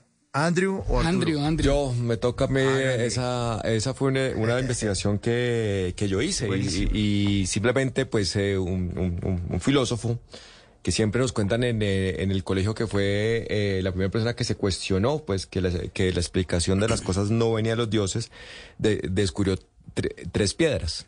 Y, esas tres piedras fueron fundamentales para, digamos, el desarrollo de, la electricidad. Él, eh, él, descubrió una piedra que atraía de, de eh, el hierro, ¿no? Y, fue, y fue el inicio del magnetismo. Y por otro lado estaba todo el tema de la, de, de la piedra que servía para distinguir la plata y el oro, o si las monedas eran, eran, eh, eran, eran falsas. Y, y, y, ¿qué sucedió? Esto causó una revolución gigantesca en el, en el, en el, en, digamos, en, los mercados de esa época y convirtió una isla que era de pastores de cabras y, pescadores en una isla muy, muy, muy próspera. Pero eh, aparte de, de eso, abrió las puertas a otras cosas y pues y, ahí se comenzó a entender cómo funcionaba el, magnetismo y la cuestión de, las brújulas. Y las brújulas ayudaron a, la, humanidad para saber en qué, qué punto del planeta estaba. Pero cada día había un reto diferente. Después en, los barcos, eh, ya pasando los siglos, se descubría que cuando un barco estaba más al norte, las brújulas comenzaban a apuntar mal, porque hay, hay una diferencia entre el, polo magnético y el polo eh, real de la eh, geográfico de la Tierra. Y todo eso comenzó a abrir abrir abrir, nuevas preguntas nuevas dudas tanto así que cuando se, se comienza a descubrir la, electricidad y, sus usos había una especie como de actos de feria de pueblo, que era electrificar eh, animales que ya estaban muertos, como ranas, para mirar cómo sus, sus paticas se, se movían con la electricidad, porque en, haz de cuenta que esas, esas ferias eran como una especie de, de discovery. Se, se, se, podría decir. Bueno, y todo eso llega un momento en que hay un señor, que es eh, extraordinario, que se llamaba Faraday, que creo que la humanidad no, no, no, no, le ha agradecido mucho, que él fue el, el, que logró unir la electricidad y el magnetismo. Y cuando logra unir la electricidad y el magnetismo y crea la, eh, la, la, leyes de la, el, eh, el, eh, de la electricidad, cambia todo. ¿Por qué? Porque ahí se inicia la radio y la radio es la antecesora de toda la revolución de, la, de las telecomunicaciones, incluyendo pues lo que estamos hablando ahorita. Claramente. Es increíble, es increíble. Es, un viaje largo, pero lo intentamos resumir en, 20 en, 5 páginas. Y como tú dices, pues intentamos nunca aburrir a, la gente porque siempre tratamos como de sorprender y darle la, vuelta a, la, a, la, a cada historia. Sí, para nada, no, para nada, no, no, no, no, solo uno se distrae, porque es que están encadenados unos inventos o unos descubrimientos con otros de, y entonces pasó esto, y después de esto pasó esto, y, lo lleva uno y uno, no, le queda tan, tan, tan difícil de, pues, de leerlo, y es muy jodido desconcentrarse porque lo atrapa a uno todo el tiempo, y, y porque quienes de pronto alguna vez sentimos como algo, de inquietud por el tema de la ciencia, de, de, dónde vienen las cosas o preguntarnos de por qué, eh, no sé, por qué el agua refresca y ese tipo de cosas, pues sí que, sí, que, sí que funciona. Entonces, ese es el episodio 1, la red de tales de Mileto de estos episodios. extraordinarios del ingenio Sí, humano. si me dejas hacer una acotación, señor. que quiero resaltar. Cuando hu- hubo una frase que haciendo otro libro que hicimos para, eh, para niños, se la dijeron una vez a, a un, a, a uno de los personajes que escribimos que, que sale en la Eneida, en, eh, en la obra pues eh, latina escrita por Virgilio, y decía, ante la adversidad, la astucia. Y yo creo que uno cuando comienza a mirar eh, todo la- el ingenio humano es eso, la adversidad crea, crea ese ingenio, ¿no? Di- Dicen que la adversidad es la madre de la creatividad. Y, eso es algo que le queremos eh, enseñar a los, a, lo- a los niños y niñas. Eh, creo que constantemente somos bombardeados que hay muchos problemas en el mundo, pero nunca eh, planteamos, oye, pueden haber soluciones a estos problemas, no solo la, la queja. Sí, de acuerdo. Las, las situaciones difíciles y los problemas son los que lo ponen uno creativo. Y de ahí sale absolutamente todos los inventos del ingenio. Bueno, cosas malas y buenas, ¿no? Hay gente que también la ha embarrado No, por in- estar tratando. Indudablemente, in- in- indudablemente. Pero como te dije, mm, intentamos contar un- una historia distinta, ya que creemos que la historia contada desde la- las guerras y desde políticos y desde militares se cuenta mucho. Y eso es lo que nos cuentan en los colegios. Porque, Claro. ¿Por qué no contar otra historia? Claro, pero o- o- hablando también de, de- del tema de los militares, hay muchos inventos que vienen de la guerra, ¿no? O sea, la telefonía celular viene de la guerra, el termo viene de la guerra, el velcro viene de la guerra, la linterna. Bueno, hay muchísimos, muchísimos inventos que, claro, en su momento lo utilizaron para ganar guerras, pero que ahorita ya sean- hacen parte de nuestra vida cotidiana. Claro, Mauro, pero fíjate también que esa no es la historia que nos enseñan. A nosotros nunca nos enseñan del termo, nunca nos enseñan de la linterna, No. sino nos enseñan, acuérdese que en tal fecha hubo este conflicto armado, acuérdese que en tal fecha hubo esta conquista, acuérdese que en tal fecha hubo esta pelea. Y justamente episodios extraordinarios del ingenio humano trata de decir lo contrario. No, se, no le importa la fecha, no le importa el personaje, pero recuerde que la historia no es lineal y usted hace parte de la historia y si se inspira en estos hombres y mujeres, pueda que usted sea el que cambie la historia el día de mañana porque ellos eran exactamente como usted cuando usted era niño. Claro, e incluso eh, en, este libro, pues con, con otras dificultades también. O sea, ahora tenemos internet donde podemos consultar todo. Ya ha avanzado la humanidad en muchos aspectos, eh, muchos campos han sido explorados. Incluso ahora lo tendríamos más fácil. Y ellos que eran seres humanos normales como nosotros, pues terminaron descubriendo grandes cosas para, para la humanidad, para el desarrollo y para el bienestar de esta raza que eh, domina el planeta. Bueno, ese es el primer eh, capítulo, de la red de Tales de Mileto. Vamos con el, con el segundo, uno que nos habla de un helado. ¿Quién quiere hablar de helado? ¿Andrew o Arturo? El, el que come más, que no soy yo. ¿Quién quiere, quién quiere heladito? Evidentemente yo, evidentemente yo, a pesar de que ahora estoy en, en- en- en el, me- el momento más fit de mi vida, eh, Sí. me encanta el helado. Y, y, y fíjate que, Mauro, este capítulo empieza y termina con lo que yo considero que resume el libro de la manera, si me permites leer un párrafo, no sé Claro, si sea adelante. mucho spoiler. No, no, no, no, dele, dele fresco. Dice la leyenda que los indígenas de la civilización maya definían la poesía como el encuentro de dos palabras que no se habían visto jamás. Esta hermosa metáfora nos sirve para ilustrar varios de los conceptos de este libro y de este capítulo en particular. Pero luego termina el, el libro, el, el capítulo diciendo, quizá, quizá aún no entendamos los pormenores del avance de la química que permiten que hoy podamos disfrutar un delicioso helado o poner satélites en órbita para mejorar la experiencia de comunicación alrededor del mundo. Sin embargo, siempre sabremos que todo está interconectado y tal vez el siguiente gran descubrimiento esté en nuestras manos. Lo único que necesitamos es unir dos ideas que no se habían juntado jamás. A lo mejor seamos nosotros quienes les permitamos encontrarse por primera vez.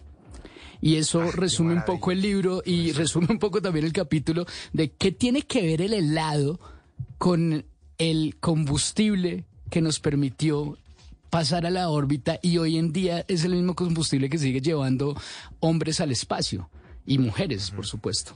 Y, y- y- y- y de eso trata el capítulo, ¿no?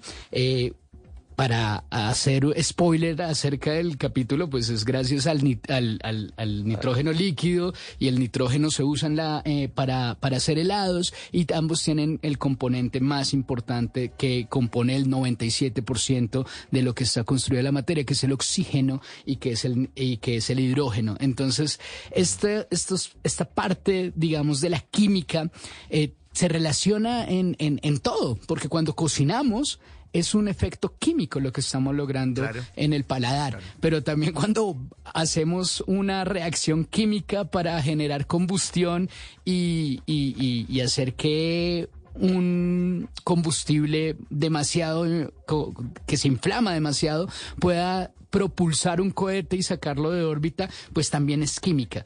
Y que los elementos que hacen, que participan realmente dentro de esta ecuación sean los mismos, ¿no? Tenemos varios elementos en la tabla periódica, eh, justamente gracias a un estudio que hace eh, un personaje que, que se llama Dimitri Mendeleev, un personaje que admiramos muchísimo que incluso está en otro de nuestros libros. En sí, todos somos porque no ganó el Nobel, nunca le dieron el Nobel de Química y hay una leyenda urbana de eso, pero no sé si quieres eh, escucharla. un libro de faldas, en realidad, más que una leyenda. Eh, eh, es una leyenda urbana, no sabemos si es verdad o no, pero, o sea, el, era, era el tipo que merecía ganar el Nobel de Química, era como el Borges, pero esta vez de Química que, merecía ganar la Tenía una salvedad, y es que se lo tenían que dar en 1903 y él, si no estoy mal, muere en 1904. Entonces solo tuvo como un año para que se lo dieran y no se lo dieron, ¿no? O sea, como que... Pero pues descubrió, hizo la tabla periódica. O sea, imagínate, la persona que, se que, que, que estructuró la tabla periódica como la conocemos hoy en día, incluso dejando espacios para elementos que no se habían descubierto para su momento, no recibió Nobel de Química. Pero es, es, otro libro. sí, otra es otro libro. Me sorprendió este, en este segundo episodio del helado la creación del cuarto frío. Yo no sabía eso. Claro, imagina la humanidad hace muchos años eh, con sus alimentos, guardándolos, y resulta que todos se, pues, se, se degradan y se pudren. Entonces, claro, existía la creación de un cuarto frío que era como el antecesor de las neveras, de las actuales neveras que necesitamos todo el tiempo, que todos tenemos en las casas y que si no fuera para las neveras, pues toda la, la comida se perdería, ¿no? Claro. Y no solo eso, sino que antes se conservaban los alimentos eh, poniéndoles gruesas capas de sal e incluso en Asia eh, de picante, ¿no? El wasabi que hoy conocemos en el sushi, en realidad lo que hacía era proteger y conservar la comida durante más espacio de tiempo, ¿no? Eh, que es lo que se llama como la curaduría. Pero el cuarto frío le demos una, o sea, le, a, a a, lo, a Oriente, a la comunidad árabe, tú te das cuenta que le hacemos un homenaje acá porque muchas personas, después de que los moros son expulsados en, en, 1400 de, de España, eh, arman una leyenda negra como si no hubiesen aportado a la humanidad y nosotros queremos reivindicar que esto es de la humanidad y que no es de una raza o de Occidente o de Oriente, sino que somos como mucho más que eso. Y es, somos una especie humana que estamos todos jalando para el mismo lado, pero con distintas cuerdas, ¿no? Claro. Más que no nos damos cuenta de eso. Cuando empezamos a pelear por política y por partidos de fútbol y por religión y esas vainas, la raza humana es una.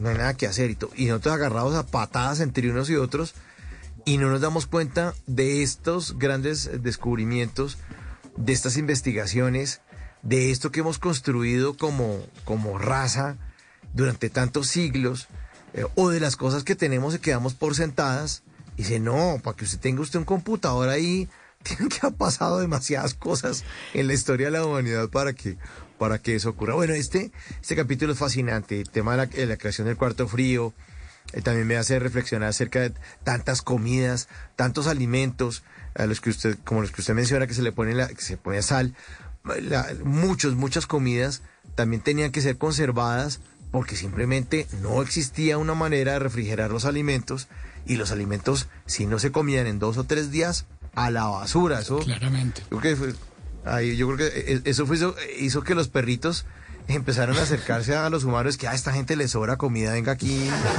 y gorreamos. Pero bueno, ¿sabes qué es lo que más me gusta de ese capítulo? Eso es otro libro, señor lo que más me gusta de ese capítulo es la influencia de la literatura en la humanidad. Y es que Julio Verne habló de ir al espacio mucho antes de que esto fuese posible con un cohete y por propulsión.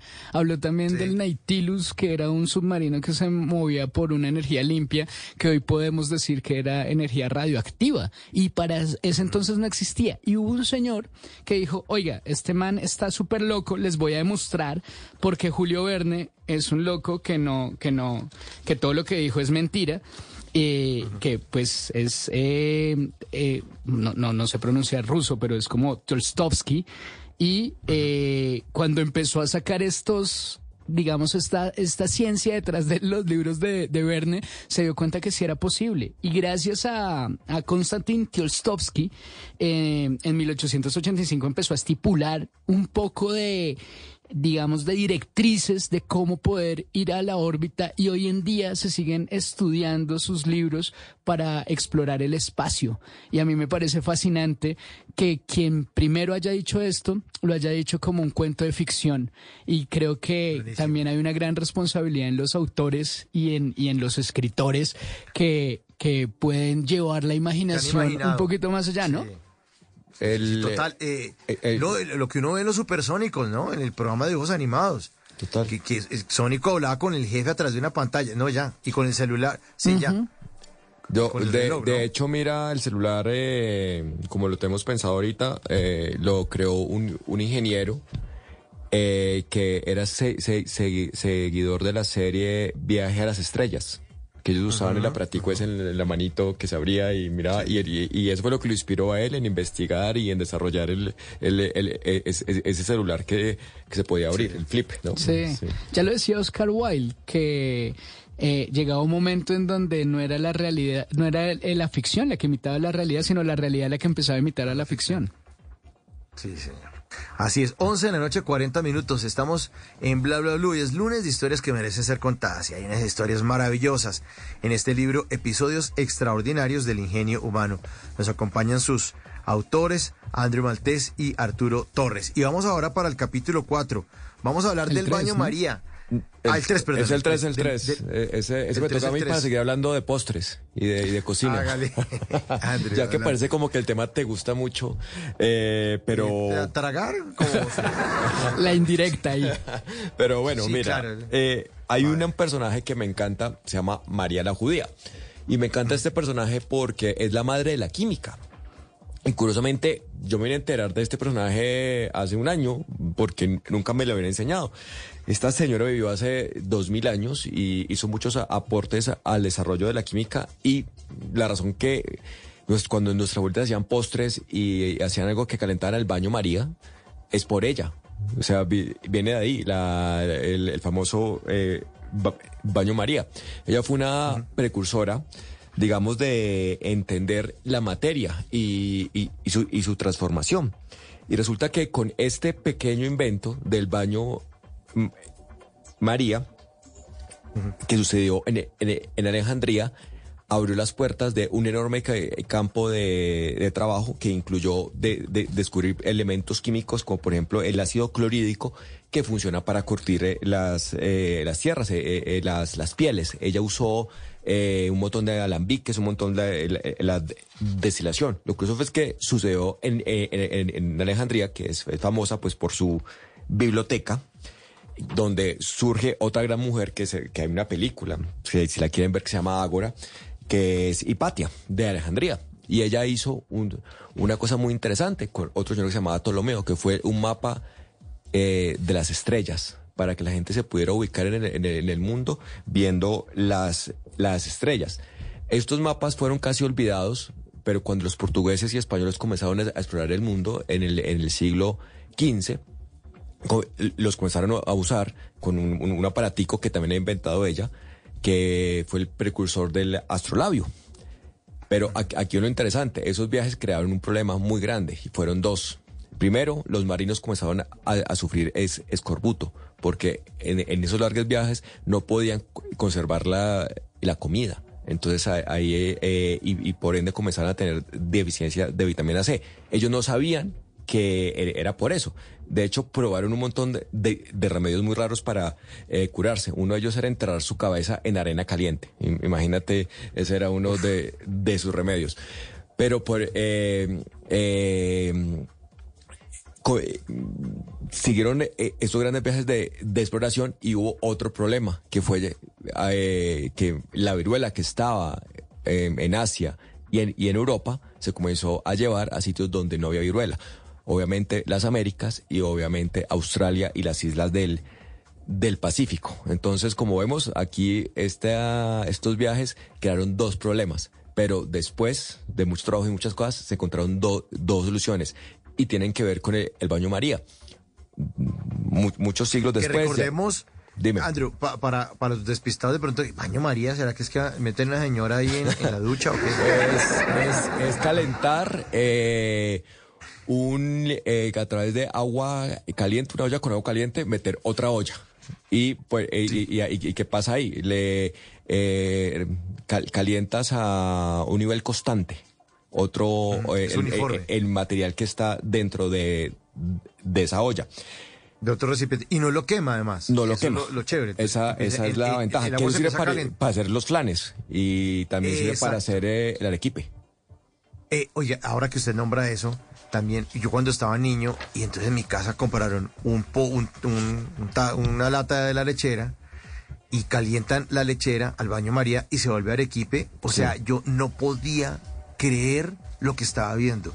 Yo, ¿cómo así? Ciencia. Así el arequipe. Ciencia, o sea, era química en mi casa. Mi abuelita fue la que hizo esa vaina. O sea, mi abuelita y María Curi. María Curi come achito. Hizo experimentos más berracos en la cocina, hacía tamales y todo. Pero de verdad, y cuando hizo esa vaina del arequipe, además porque el arequipe salía con la misma forma de- del tarro de la lechera, porque se compactaba, porque la lechera es- está más líquido, esto se compactaba y cuando sacan esa delicia, no, yo con la cucharita y mi abuelita, quieto, todavía no. Eso es otra cosa. Bueno, ahí está. Maravilloso el baño María, Andrew. Pero bueno, aquí, aquí viene el twist de la historia. Yo le estaba estudiando mm, cómo se habían hecho la- la- las primeras conservas, porque es, es una forma eh, también de, de que la comida no se dañe. Y desde ese momento encontré a un astrólogo llamado Halley, que pues lo conocemos por, por el famoso el cometa Halley, eh, Edmund Halley, que ese cometa pasó en los 80, los que somos más viejitos nos, nos acordamos que eso fue una sensación. 86. Sí, exactamente. Y, y resulta que él había proyectado en, en el siglo XVIII eh, que el, el cometa Halley iba a pasar en el año... eh, eh, iba perdón, eh, Venus iba a tener una, un paso entre el Sol y la Tierra. Entonces Halley hizo lo que sería en ese momento hacer un challenge en, eh, por redes sociales, que en, en esa época eran cartas. Entonces él mandó cartas y dijo, mira, esta es la oportunidad que tenemos para medir la distancia entre el, la Tierra y el Sol, debido a que Venus pasa y podemos hacer un cálculo a partir de, de trigonometría. Pero resulta que para que ese cálculo sea verdadero hay que irse a diferentes puntos de la Tierra para hacer esa medición. Y eso incluía hacer una, una expedición a, las islas del sur, a, Tahití. ¿Qué, qué resultó? Hicieron la, la primera medición, que fue como en 1762, eh, y, y- y salió mal. Y luego había un- la última oportunidad, que era em, eh, en, en 1768. Se, se iba a demorar como 50 años después, otra vez en, que ocurriera ese fenómeno en que Venus pasaba en, la mitad del, del Sol y la, y la, la- Tierra. Pero ¿cuál, ¿cuál era el temor de ir a las islas de, del sur? Era el temor de, de morir de escorbuto por falta de vitamina C. Ese era el terror de, los mares. Era- mataba más gente el escorbuto que las tormentas y que los piratas. Así, era el temor. Y resulta que en la expedición que iba a hacer ese viaje, que, fue la, expedición de, de- del capitán Cook, comenzaron a decir, no queremos que ningún marino muera. Y comenzaron a investigar. Y hubo un doctor que pensó que un repollo con vinagre y limón curaba el escorbuto. Y él en el viaje vio que los marinos no se están enfermando, pero él decidió experimentar, comenzar a darles so- solo eh, repollo.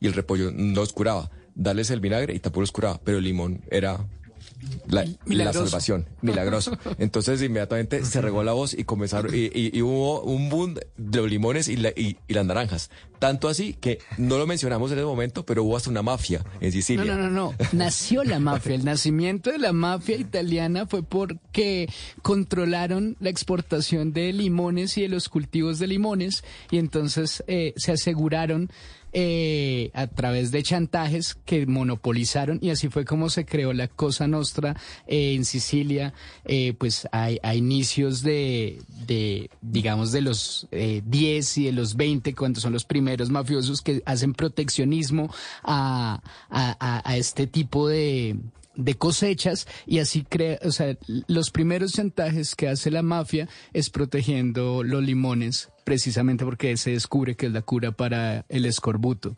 Imagínate, Mauro. Pero eso no lo decimos en el libro eh, porque eso no lo vale la pena. eh, eh, co- contar para, para- para- para- para no hablar de mercados negros, pero aquí, aquí viene lo, lo interesante. Se curó el escorbuto, pero había otro problema, la viruela. Y la viruela, eh, hubo un médico inglés que había descubierto que a las eh, que ordellaban eh, vacas se, les daba una viruela muy leve que, era producto de, eh, de las vacas, la- las contagiaba las vacas. Y él en esa época se permitía hacer experimento con niños, ahora no, se puede, eh, ag- agarró un niño, lo infectó con esa vi- viruela vacuna, de ahí viene la, la palabra vacuna, lo, lo expuso después en un hospital lleno de gente con viruela y no le dio viruela.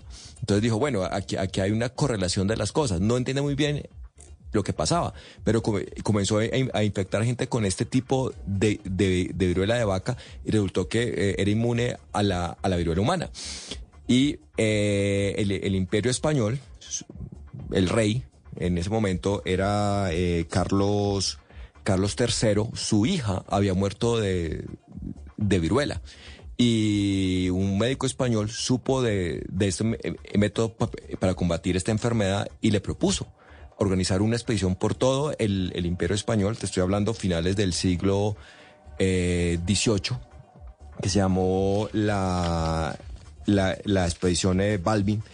Y, y- arrancaron, arrancaron, pero tenían que, en esa época no era tan fácil conservar el virus, entonces te- tenían que llevarlo activo en niños. Entonces eh, tomaron ve- 22 huérfanos, los subieron en los barcos y y come- comenzaron a infectar cada, cada semana un niño diferente hasta eh, llegar al Caribe y comenzar a repartir la, la cura de la viruela por todo el imperio español. De, de hecho, pasó por Colombia esta, esta, esta cura. Lo asombroso es cuando uno está leyendo las crónicas de, de esta primera campaña de, de salud pública a nivel mundial, es que hubo oposición de, de la gente, igual que pasó con las vacunas de- del, COVID. Los virreyes no querían apostarle, no, no le veían ninguna utilidad a eso, pero curiosamente duró casi siete años eh, este, este proceso porque había que llegar hasta las Filipinas y fue considerada uno de los primeros actos filantrópicos más grandes que ha hecho la, la humanidad. Héroes anónimos, además, estos niños que no les preguntaron si querían infectarse de viruela vacuna eh, y de que justamente las vacunas vienen de ahí, ¿no? De las vacas, eh, viene su nombre y, y- y lo hicieron y se montaron y también hay que destacar eh, la- las monjas, ¿no? No, Las- una enfermera que, que los cuidó. Su madre había muerto ta- también de, de viruela. de viruela y, y ella le en- entró a la expedición y, y cuidó a, a los niños. Se considera como la primera enfermera en, en- en- dedicada en una campaña de, de- de- de vacunación mundial. Y, y hago una fe, fe de ratas acá, es, es la expedición Balmis. Perdón que dije el, el, el normal, pero aquí viene lo in- in- interesante. Luego, un- unos años después, unas décadas después, Lu- Louis Pasteur, eh, a través de, de- de esos procesos de debilitar los virus, incluyendo la exposición al calor, a través de algo parecido al baño María, es el que desarrolla ya las primeras vacunas y entienden cómo, cómo funcionan. Entonces, hay una parte, que es el, último párrafo, si me lo dejas le- eh, leer, que incluye todo este viaje que empieza con María la Judía, eh, pasa por Kut, por eh, Halley, llega a la, a la expedición eh, española, eh, a la... a la- las guerras La eh, napoleónicas y dice así, el viaje que inició María la Judía hace dos mil años, cuando estudió la composición química de la materia, aún no ha terminado. Todavía seguimos viendo las estrellas para saber dónde estamos y hacia dónde nos dirigimos. Todos somos en el fondo como aquellos huérfanos inoculados con viruela, en cuyo interior viaja la cura y la esperanza para garantizar la supervivencia humana. Maravilla. Buenísimo. Debería dedicarse a escribir, Andrés. Sí. Andrew, Andrew. Sí, oiga, ¿por qué no escribe libros? bueno, esto- qué maravilla. Estas historias y además como ustedes las cuentan en, en- en- en este libro, que está, además están todas, está disponible en todas las librerías, ¿no? Esto es un lanzamiento Sí, de hace sí, y de en las grandes semanas. superficies eh, también. Tengo muchos Ah, amigos sí, que cuando me dejan en Carulla, y aprovecho si me está escuchando, eh, Karina siempre me manda fotos. Estoy en el Carulla y tu libro. No, yo tengo amigos como Isa, Diego, Carlos, que siempre me dicen, oiga, vi su libro atrás y lo puse adelante, porque la gente tiene que conocerlo. Claro. Por favor, todos yo, hagan eso. Yo cuando publiqué mis libros de colombianadas pasaba por todas las carullas de las librerías y, y lo único que hacía era poner mi libro adelante de Sí, nosotros. Eso es eh, eh, pequeños episodios del marketing de guerrillas. Exacto. Ahí tengo el suyo la- último, Mauricio, eh, colombianadas para llevar. Ah, bueno, está bien. Oye, una pregunta, Es- es- ¿cuá- ¿cuántos libros de colombianadas ha- has hecho? Cuatro. ¿Cuatro? Pe- pensé que eran más. Que, que llevas como por el pues, ocho. ¿Ya, ya estamos ofendiendo qué? No, no, no, no, no, para nada. ¿Cuatro nomás? Haga ocho, hermano. Ah, ah, Ah, solo ha hecho cuatro. Ah, no, yo creí que había hecho 15, ¿veis? No, no, pues Sí. es que he visto muchos. o sea, es Pensamos- por eso, porque sí. tú aparte de Nosotros otros que era- entonces- Pensamos que usted era un escritor como nosotros. De lo que es un vago y de radio, hermano. Pero aquí no estamos hablando mal de mí, estamos hablando bien de ustedes dos con su libro Episodios Extraordinarios del Ingenio Humano. Capítulo 4, vamos a hablar de las gafas y además me sorprendió la presencia de José Ignacio Barraquer en Bogotá. Para los bogotanos hay una clínica famosísima en la calle 100 con Avenida 19 que es la clínica Barraquer. Eh, y ustedes mencionan a Barraquer y mencionan el tema de, de las de las gafas y de los lentes. Hablemos un poco de eso. ¿Quién se pide hablar de este episodio? Yo. Hágale, señora. Bueno, básicamente este, este capítulo eh, fue el, el primero que se escribió de, de- de este, de este libro, a pesar de que está en el, en, es el episodio número 4. Y hay algo muy interesante y es que la luz ha jugado un papel fundamental en la humanidad y es que siempre se ha hablado de la luz en contraposición a la oscuridad y es esa claridad que permite, eh, digamos, entender y, clarificar muchas cosas que cuando están en la oscuridad pues no, eh, no, no, no, no, no, no tenemos acceso a ellas. Y este capítulo eh, nos sorprendió mucho porque antes eh, gente súper inteligente como Platón o como Galeno, que es como el, uno de los padres de, de la, de, la, de la medicina, eh, incluso de la medicina moderna, se pensaba que para ver desde sus ojos lanzaba como unos rayos y esos rayos eran los que permitían que, que viéramos.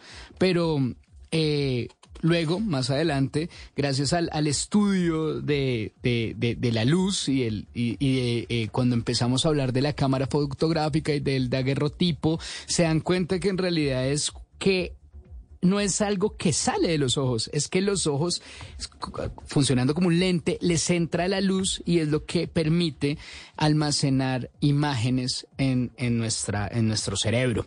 Y no siempre veíamos bien, en especial porque las, eh, el cansancio visual, de eso que nosotros ya que nos acercamos más a los 40, eh, empezamos a, a- tener esa pos- imposibilidad de ver con claridad y entonces empezamos a leer el periódico como alargándolo así eh, y, y- molestando la vista, pues ese era un problema que empezaron a ver desde el siglo XI muchos eh, hombres y mujeres que estaban en, en diario contacto con la escritura justamente, porque eh, la- en esa época como no existía la imprenta, tenían que transcribir ¿sabes? transcribir la Biblia y muchos otros libros de, de que, que así era como se mantenían los monasterios justamente.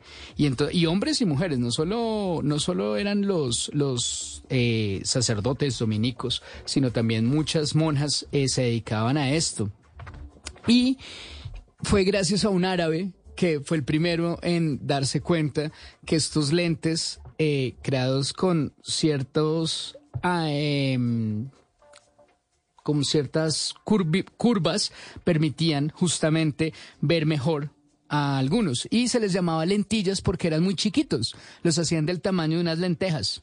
Entonces, así fue. Y paralelamente a esto, muchos años después, se creó el láser y nadie sabía para qué servía el láser. Y eso es lo que hablaba justamente Andrés acerca, Andrew, acerca del, del, del efecto colibrí. Y es que cuando se inventó el láser, eh, Mauro, ellos no sabían para qué era.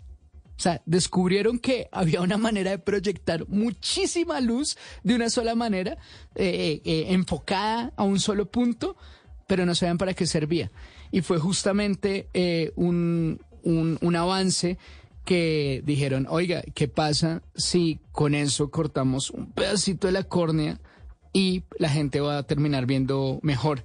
Y quien estuvo al frente de muchos eh, experimentos al respecto y logró de una u otra manera eh, lograr que este procedimiento quirúrgico de cortar una milésima chiquitica del parte, de parte del ojo y extraer la córnea, congelarla, darle la forma correcta y así co- corregir la visión fue justamente el médico Barraquer. Entonces, es, es, es impresionante cómo estamos tan cerca de la historia y cómo algo que no tenía nada que ver con la visión, pero sí con la luz, ¿no? Que la luz justamente eh, por los lentes era que nosotros eh, corregíamos la visión, pero gracias a los lentes existen los láser y gracias al láser se puede cortar un pedacito de la córnea y corregir la visión ya de una manera mucho más prolongada y sin tener que llevar las lentillas. Entonces, estos juegos de espejos que amplifican la luz eh, nos permiten eh, ver mucho más, porque fíjate que la, cre- la, la creación del lente para ver de manera mejor nos permite luego el microscopio y luego el telescopio que van a ser vitales, como ya lo vimos, para generar vacunas y para llevar al hombre al espacio. Entonces, todo está conectado, pero dejamos también que, el, que, que sea el lector el que diga, ah, pero entonces aquí hay otro hilo y, y, y tras esos hilos que nosotros no dejamos eh, explícitos dentro de los capítulos del libro, sino Pero, que ellos hagan yo- esa yo quiero hacer una intertextualidad. a- acusación acá. No podemos contar todos los capítulos. Tenemos que hablar de, tenemos que hablar más detalles porque si no hacemos spoilers del libro. No, Pero yo no, creo que es como, yo creo no, que es como tiene dar, que incentivar a la gente que No, lo lea. Porque eh, es- es- es- estamos contando Fresco. la serie completa. No importa, No, yo creo que es parte no. del encanto. Es parte del encanto y lo tienen que leer, por favor. Episodios extraordinarios del ingenio humano. Humano, como Chucky Town, que suena en Bla Bla Blue. Listo. Ya tú sabes. Muy bien. Esto es para ustedes. Para las mujeres. Dilo. Óyelo. Sueña. Que no se rinde, que siempre camina firme. Lo que tú digas no me define. Yo sé bien a lo que vine. Tengo unas ganas que no me dejan dormir hasta no ver bien a mi vieja. Mi libertad no sabe de real, ya superé lo que me acompleja. Tengo la suerte de no creer en la suerte. Tengo la fe de que hay vida después de la muerte. Tengo la vista de águila, pues en la meta. Tengo la sangre legítima de este planeta. De mi abuela tengo la paciencia. De mi 12 de la noche, un minuto, ya es martes 31 de enero, estamos en Bla Bla Blue. Señores, me toca pedirles que se queden la siguiente hora porque vamos a seguir escarbando estos episodios extraordinarios. Así que viene Miguel Garzón con voces y sonido, nos va a hacer una actualización de las noticias más importantes de Colombia y del mundo. Pero al regreso estaremos hablando de episodios extraordinarios del ingenio humano. Esto es Bla Bla Blue, ya volvemos.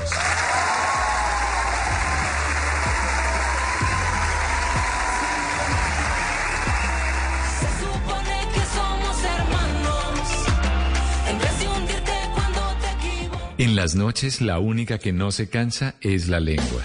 Por eso, de lunes a jueves a las 10 de la noche empieza Bla Bla Blue con invitados de lujo. ¿Qué tal amigos? Soy su amigo Chupán Ayala. Hola, soy Daniela Legarda, influencer y escritora. Los saludo, soy Marcelo Cezán. Los saluda Leonor Espinosa, chef de Leo en mi casa en tu casa. Los saluda Juan José Buscalia. Saluda Luli Bosa. Hola gente, yo soy Diego Camargo. Los saluda Constanza Gutiérrez. Con buena música, con historias que merecen ser contadas, con expertos en esos temas que desde nuestra casa tanto nos inquietan y con las llamadas de los oyentes que quieran hacer parte de este espacio de conversaciones para gente despierta. Bla bla blue. De 10 de la noche a 1 de la mañana. Bla bla blue. Porque ahora te escuchamos en la radio.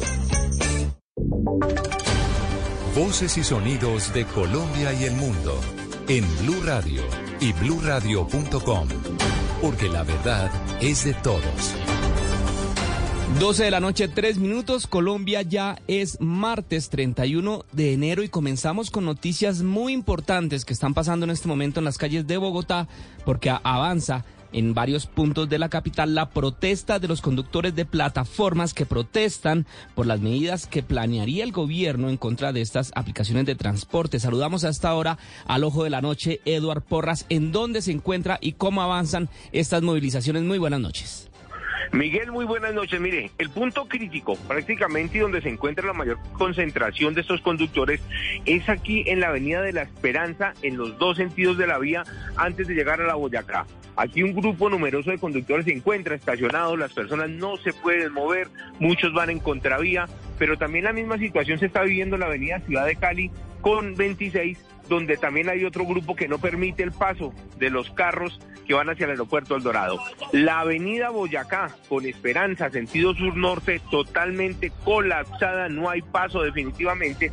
Y aquí precisamente hace ya presencia los hombres del SMAT, ya hay un grupo de convivencia de la Alcaldía Mayor para que ellos precisamente traten de mediar con estas personas, porque hay varias eh, eh, personas que dicen que vienen de citas médicas y que necesitan ingresar a este punto del salitre para poder eh, descansar en sus viviendas. Hablamos hace pocos minutos con otro conductor que está en esta protesta y esto fue lo que nos contó sobre la calle. No van a afectar una sola persona ni 100 personas, somos miles de conductores. Hay mucha gente que trabaja, gente estrato 6, gente extra, estrato 7, que trabajan esto y, y sustentan una familia. Yo por lo menos sustento mi familia con este trabajo arriesgo mi vida, pero los policías de tránsito siempre están detrás de uno, pues eh, esculcándole a los pasajeros, sacándole la vida a los pasajeros, bajando los, los carros a, los pasajeros a en la calle y se llevan los carros para los patios. Venga, varios puntos de concentración, no solamente acá en la 25. Sí, claro, Movistar Arena, el aeropuerto, terminal, tenemos muchos puntos de concentración por lo mismo, porque todos somos afectados, somos, todos nos afectan eh, la ley que quieren colocar. Venga, ¿protestas hasta cuándo van o qué va a pasar esta noche? No, esta noche queremos que nos escuchen, que nos escuchen todos los altos ministros para que nos ayuden, porque así como meten carros en plataformas, porque aquí hay gente de todo lado que tiene carros. Gente, como le digo, de todos los estratos que mete carros a trabajar, porque esto es muy rentable para mucha gente. Pero entonces ellos se escudan allá en las leyes, pero aquí también hay gente del Congreso que tiene carros, policías de tránsito que tienen carros, entonces Mire, desde aquí estamos viendo encima del puente de la Esperanza con Boyacá otro grupo de conductores que se bajó de sus vehículos, ellos son los que están en protesta y se encuentran prácticamente como en una cadena humana en los dos sentidos de la vía. Congestión total, desespero, hay gente todavía en los buses del SITP que no se pueden movilizar y simplemente le piden a los conductores que los dejen regresar a casa, pero ellos dicen que hasta que no haya alguien de la Secretaría de Tránsito y Transporte de Bogotá o alguien directamente desde presidencia para que traten de conciliar y llegar a un acuerdo de lo que para ellos va a ser pérdidas millonarias para más de 100 familias. Seguiremos atentos con lo que ocurra aquí desde el centro de Bogotá. Eduard Porras, Blue Radio. Eduard, muchas gracias. Sí, señor, seguiremos muy atentos a esta situación tan difícil que se vive en este momento en las calles de Bogotá. Varias vías bloqueadas por esos conductores de los vehículos que trabajan con las plataformas, porque es que hoy Em, este lunes se conoció precisamente el supuesto proyecto que multaría hasta con 10 millones de pesos a los usuarios que utilicen este tipo de servicios. Así, también la policía podría enviar a patios los vehículos en los que se preste el servicio de transporte e imponer multas de más de 60 millones de pesos a los dueños de los automóviles que se arrienden para estos fines por medio de las plataformas. Seguiremos muy atentos. Entonces, Eduard, muchas gracias. Hablamos de otras noticias. Seguimos en Bogotá porque cayó una banda de delincuentes que se dedicaba a robar en los buses de Transmilenio con cosquilleo. Ellos se hacían, escuchen esto, los desmayados para poder cometer los delitos. Felipe García. La policía en Bogotá capturó a cuatro personas que hacían parte de una peligrosa banda dedicada al robo de celulares en Transmilenio con la famosa modalidad de cosquilleo, según comentó el coronel Jader Llerena, comandante de la policía precisamente del sistema de transporte masivo en Bogotá. Estas personas delinquían especialmente en el norte de la ciudad y se hacían conocer como los manitas. Gracias a la colaboración de la ciudadanía, a la información oportuna por parte de estos, se logró la captura de cuatro personas, dos de ellas que eh, fueron capturadas ahí en el hecho y otras dos que fueron capturadas en la estación 187 y en la 161. Según el coronel, entre las muchas modalidades que usaban, fingían desmayarse, aprovechaban las aglomeraciones en las estaciones de los buses y empujaban a las personas cuando caían al piso, como si en realidad estuvieran mal, sacaban los celulares y pertenencias de las personas. Felipe, gracias. Y en Medellín hay preocupación porque en apenas casi un mes que lleva este año ya van más de mil denuncias por hurto en esa ciudad, en la capital de Antioquia. Juan Pablo Álvarez. Los habitantes de la ciudad de Medellín se sienten cada vez más inseguros de transitar por las calles porque su vida puede correr grave peligro debido a que los amigos de lo ajeno están por todas partes. Según las autoridades, en lo que va del año se registran un total de 1.035 denuncias por hurto en todas sus modalidades. Esto debido a que algunos grupos delincuenciales están retomando estos actos delictivos como fuente de su propia financiación, de las cuales en su mayoría son robos por objetos personales como celulares, joyas o dinero y también automotores, así lo confirmó Ricardo Romero Moreno, director sesional de Fiscalías de Medellín. Tenemos lo siguiente, eh, hay que mirar hurto violento y hurto no violento. En general, todo el hurto que nos aparece en este momento obedece a que nos han entrado un total a la fecha de 1.035 noticias criminales. Las autoridades le solicitan a la comunidad interponer las denuncias lo antes posible para poder proceder con más rapidez ante estas situaciones que tienen muy preocupados a los habitantes de la ciudad. Gracias Juan Pablo y vamos a Información internacional porque la policía de Memphis, en Tennessee, anunció que suspendió a un sexto agente en el marco de la investigación abierta por la paliza mortal que recibió el joven negro Tyre Nichols durante su arresto por una supuesta infracción de tráfico. De tráfico. Geraldine.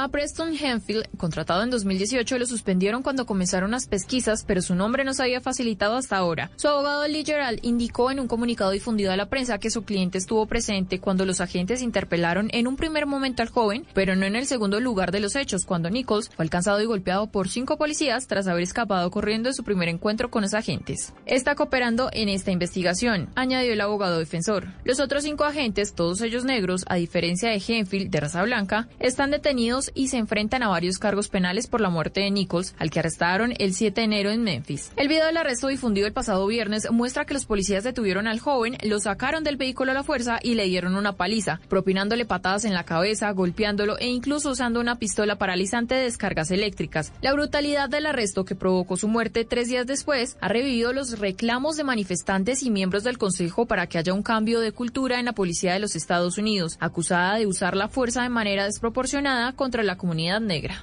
Gracias Geraldine y finalizamos con información que tiene que ver precisamente con los bloqueos que se están generando en este momento en las calles de Bogotá porque trinó el secretario de Gobierno de la Alcaldía de Bogotá, Felipe Jiménez Ángel, dice desde la alcaldía hacemos un llamado al diálogo con los conductores de aplicaciones. Siempre es posible encontrar caminos y puntos de encuentro. Invitamos a un diálogo constructivo con el Ministerio de Transporte y con Guillermo Rey, quien es el ministro de Transporte del actual gobierno de Gustavo Petro. Cuidemos a Bogotá. Son las 12 de la noche, 11 minutos. Hasta acá esta actualización de noticias. No se les olvide que todos los detalles los encuentran en www.bluradio Continúen con Mauricio, Mauricio Quintero y bla bla bla.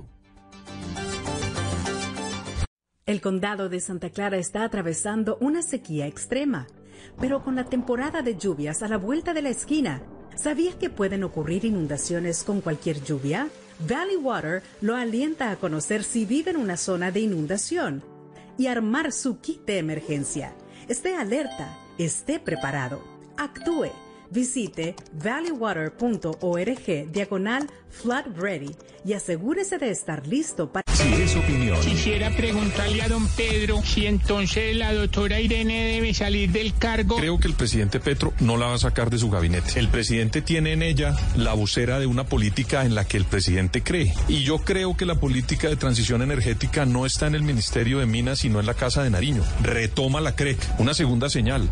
Va a nombrar en Ecopetrol a otra persona diferente. Tercero, le aceptó la renuncia a la viceministra. Si el presidente quisiera sacar a la ministra, pues sencillamente deja a la viceministra y saca a la ministra Irene. Si es humor, He destinado parte de mi vida a hacer investigaciones muy grandes, por ejemplo, sobre los perros, en especial, por ejemplo, perritos de famosos. El perro de Messi, lo conoce, se llama Hulk. Se llama Hulk, sí, Por señor. ejemplo, el perro de J Balvin se llama Enzo. Enzo. Adivina cómo se llama el perro de Piqué. De Piqué, no, no sé cómo es. Gerard.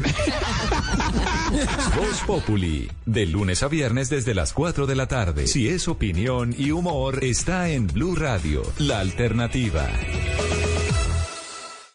Estás escuchando Blue Radio. Es el momento perfecto para desconectarte, dejar a un lado tu celular y dormir confiado en que mañana será un gran día. En el Popular, hoy se puede, siempre se puede. ¿Puedo entrar? ¿Y yo? ¿Y yo?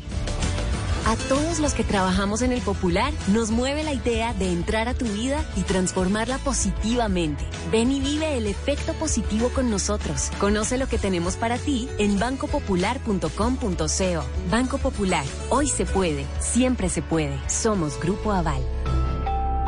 Vigilado Superintendencia Financiera de Colombia. Esta semana en El Man Podcast. Boombox. El problema no es que haya conflictos en tu relación.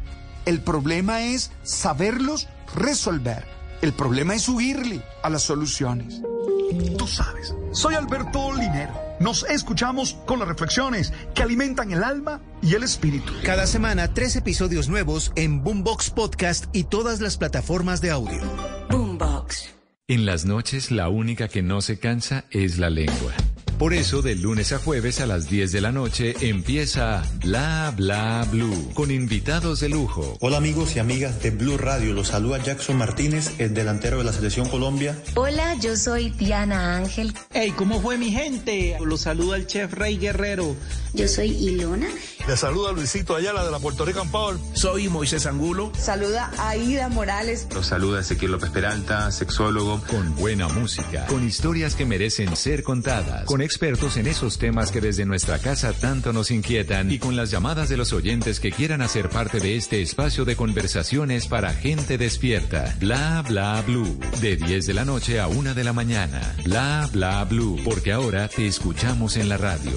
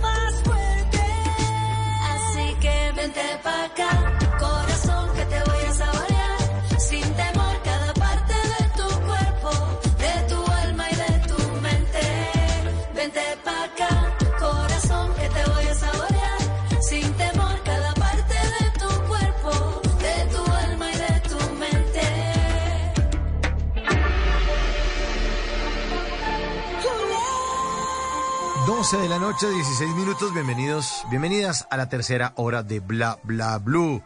Nos tomamos esta tercera hora porque estamos hablando del libro Episodios Extraordinarios del Ingenio Humano. Eh, tenemos a sus autores esta noche, nos están contando a partes del libro que son bastante, bastante interesantes, muy, muy ricas de escuchar. Así que les pedimos a ellos, a André Maltés y Arturo Torres, que nos acompañaran en esta tercera hora. Aceptaron y aquí están con nosotros. Y entonces, para que se sigan amañando, señores y oyentes, además, pues lo recibimos con esto, que es lo nuevo de nuestra queridísima María Macausland, ex Bla Bla Blue, por supuesto. Aquí estuvo eh, trabajando con nosotros en estas noches y se dedicó al mundo del arte, al mundo de los escenarios, de la música. Y está cantando aquí al lado de Adriana Lucía esta, su nueva canción, Vente pa' acá, vente pa' acá, Paula Bla Blue.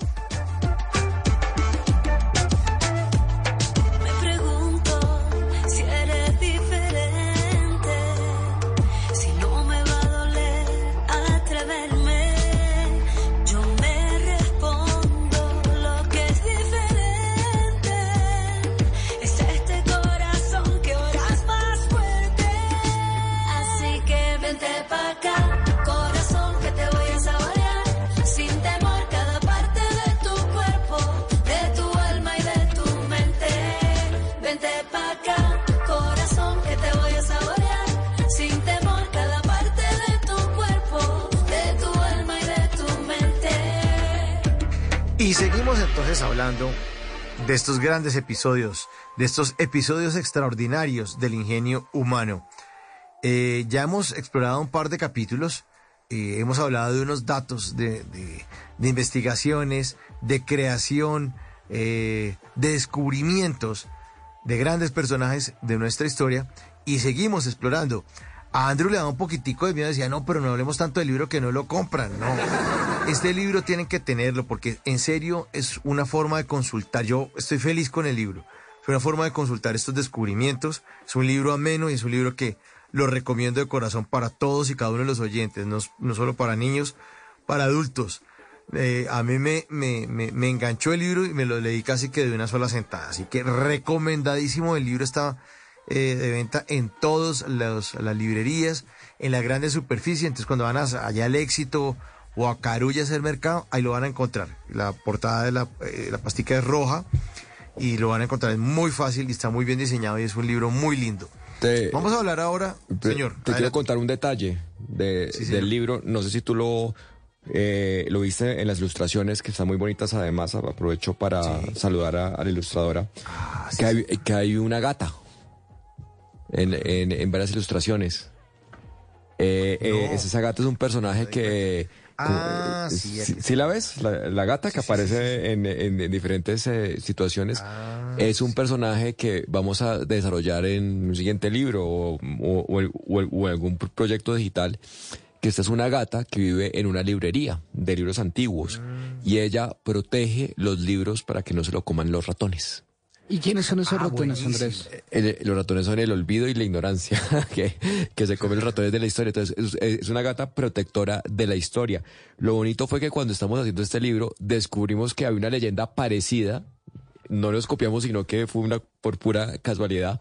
En, en Irlanda hay un poema de un, de, eh, escrito en la Edad Media de un monje que escribe sobre sus libros y sobre un, una, una, una, una gata, un gato, perdón. Entonces él, él, él, él dice, yo cazo palabras y mi gato caza ratones. Y fue por pura casualidad. Entonces, la gata no tiene nombre y, y, que- queremos lanzar un concurso a, a través de redes sociales, ojalá se lance próximo, para que le, le pongamos un nombre a esa gata. Yo propuse Herodota, pero como No que a la no gente pegó. no le gusta mucho. Sí, es como rara. Sí, Herodota, bueno, bueno, pero, suena como- eh, propone una. como erótica. Herodota. Óigame, eh, bueno, no, propuestas de nombres para la gata. La línea abierta, 316-692-5274. ¿Cuál podría ser un buen nombre para esta gata que aparece en muchos episodios de este gran libro? ¿Cuál podría ser? 316-692-5274. Si a usted se le ocurre el nombre, un buen nombre para una gata, esa gata protectora De la los historia. libros, y de la historia. Entonces aquí está Andrew y Arturo atentos a la línea 316-692-5274. ¿Cuál sería la gata? Bueno, pero seguimos entonces. Ahora vamos a hablar de un capítulo que también está muy, muy chévere, que da el origen al trueque, la sal y las minas para extraer el metal. ¿Quién se apunta a esto, Andrew o Arturo? El oro de Ada Lovelace. es, es, es el mismo oro que permitió el avance de la sociedad y la, la digamos, eh, las transacciones económicas que el mismo oro que se usa hoy en día para eh, que los computadores funcionen y tengan ese digamos, capacidad de funcionamiento que tiene hoy. Eh, en ese capítulo además también hablamos de, de, los premios Nobel y por qué fueron importantes de Alfred Nobel. Y en ese capítulo también hablamos de cómo una mujer que es Ada Lovelace, creó el primer algoritmo y es un homenaje a ella, a pesar de que el último capítulo es un homenaje a las mujeres, ya llegaremos ahí, pero este capítulo habla mucho justamente de cómo el primer avance importante de la computación eh, se hizo a través de unas tarjetas eh, que permitían telar eh, permitían hacer tejidos a personas que no sabían tejer. Y ese fue como el primer avance importante en, en, en, en, en la humanidad frente a la computación.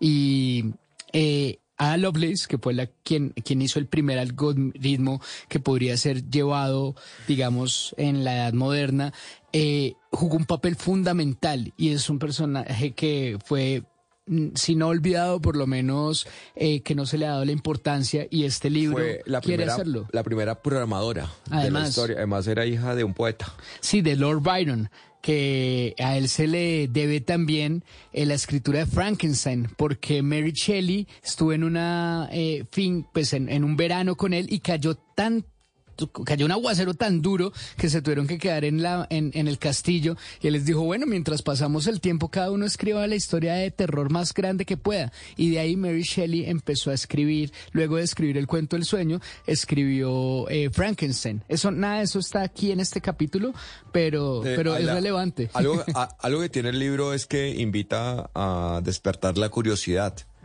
Eh, de- eh, ese mismo personaje de, de Lord Byron ti- tiene una vida extraordinaria. Aparte de ser un poeta, él, él luchó en la guerra de independencia de Grecia contra los turcos y, y muere. O sea, eh, eh, invita a que, a que la gente no se quede solo con el libro, sino a, a leer más. que es- Sí, nosotros somos Exacto. partidarios de no dar todas las respuestas, pero sí generar más preguntas de las que tú entras con el libro y ya sabes qué preguntar. Y creemos que eh, para los niños, incentivarlos respecto a la curiosidad eh, puede ser eh, justamente a través de estos libros que nos hubiese gustado leer cuando nosotros éramos niños y que podemos justamente incentivar la lectura y la curiosidad de los niños, creemos que si logramos eso ya habremos cumplido un objetivo grandísimo en nuestras vidas. Hay, hay algo Claro. que, que, que- que me, me- me gustaría comentar, es que las ciencias se enseñan mal, eh, porque no se cuenta, se cuenta, es el para qué sirve la ciencia, pero no se cuenta el personaje o la historia que hay detrás. Y yo creo que Claro. habría un interés mucho más grande de niños y niñas por, Por supuesto. por científicos cuando les cuentan una historia, no simplemente de, de, de explicar, es que Pitágoras hacía tal cosa. De hecho, hay un capítulo que habla de deportes y ciencia y Pitágoras fue bo- Boxeador. Y, na- y nadie sabe eso. Cuando uno le, co- le comienzan a, a inventar un personaje y, le- y un, un héroe y una historia detrás y cómo él llega pues a, a- a- aportar a la, humanidad a través de, de, de su trabajo, eh, es otra cosa. Y creo que falta mucho en, en- en cu- cuando nos enseñan ciencias, en, tanto en colegios como en universidades, que nos cuenten una historia detrás que nos llega al corazón. Pero vuelvo y repito, es que no solo para niños, eh, uniendo los puntos y hablando, eh, pues hablando específicamente de este, de esta, de esta mujer, eh, Ada Lovelace, que, que, que, pues pues, fue muy importante en el avance de la humanidad, como ustedes lo mencionaban, pues eh, conectando los puntos me acordé de la película Talentos Ocultos, que narra la historia de unas mujeres que trabajaban en la NASA. La película cuenta la historia de una matemática afroamericana que se llama Katherine Johnson, que tenía dos colegas quienes mientras trabajaban en la edición segregada, pues los, los, los, los grandes eh, jefes de ellas, no, es que necesitamos unos cálculos aquí en la NASA. Resulta que ellas eran mucho mejores que cualquier otro. Ah, Y apuntan a de computadora, a punta de tiza y tablero, haciendo cuentas y matemática y matemática para resolver una cantidad de fórmulas eh, y para encontrar unos datos que la NASA necesitaba para la carrera aeroespacial. Es una maravilla. Y aquí también pasa lo mismo. Por eso me parece muy chévere que en este libro también se le haga homenaje a la mujer, porque las mujeres siempre han estado, ya como en el segundo plano. Como que no, es que es Cristóbal Colón, es que eh, eh, fue Américo Vespucio y que fue el otro, y Winston Churchill. No, pues resulta que las mujeres han sido clave, sobre todo en la ciencia, ¿no? Pues de, de hecho, si, si quieres te cuento el, el- el último capítulo, que se llama... vamos por orden, Andrés, No, a mí me gusta ser así de, de anarquista. tipo así, este man puede haber escrito Pero- Rayuela, definitivamente. Pero, pero es que va con, el- con el tema. el- y, el, y el tema es, el- es, es un capítulo que nos gustó mucho escribir porque precisamente la sensibilidad femenina es la que ha ayudado más a abrir puertas en, en el campo de las ciencias y las matemáticas. Eh, eh, eh, la- la- la- la- las mujeres matemáticas han hecho el universo matemático donde después va la, la física y, y- y van las in- ingenierías. Y es un capítulo que me encanta el título, se llama Esta vez no fueron princesas. Fueron Y- princesas, y, parte de, desde la prehistoria. Y, y es que cuando nosotros vemos esas pinturas de las cuevas rupestres, solemos pensar que fueron hechas por, eh, por hombres. Pero cuando se hizo el estudio anatómico de las manos que están pintadas ahí, se descubrió que la mayoría de manos son de mujeres. Y eso tiene toda la lógica porque eh, se cree, o se supone, que las mujeres permanecían más dentro de las cavernas que, que los hombres porque lo- los hombres tenían que ir a, recolectar y a cazar.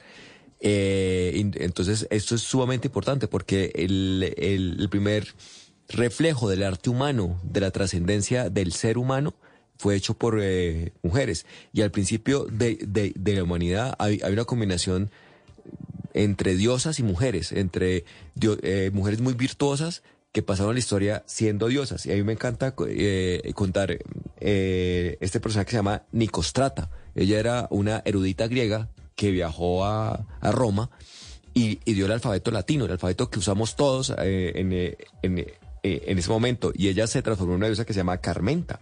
Y de ahí viene el- la palabra Carmen, que, que, es, eh, que quiere decir verso en, en latín. Y hay otra que es eh, diosa que se llama Ceres. Y Ceres es la, eh, la que le enseñó a lo- a los seres humanos la agricultura y a cultivar y, y a, a entender eh, cómo ha- hacer que, le- que, le- que las tierras sean fértiles. Y de Ceres vienen dos palabras, cereal y cerveza.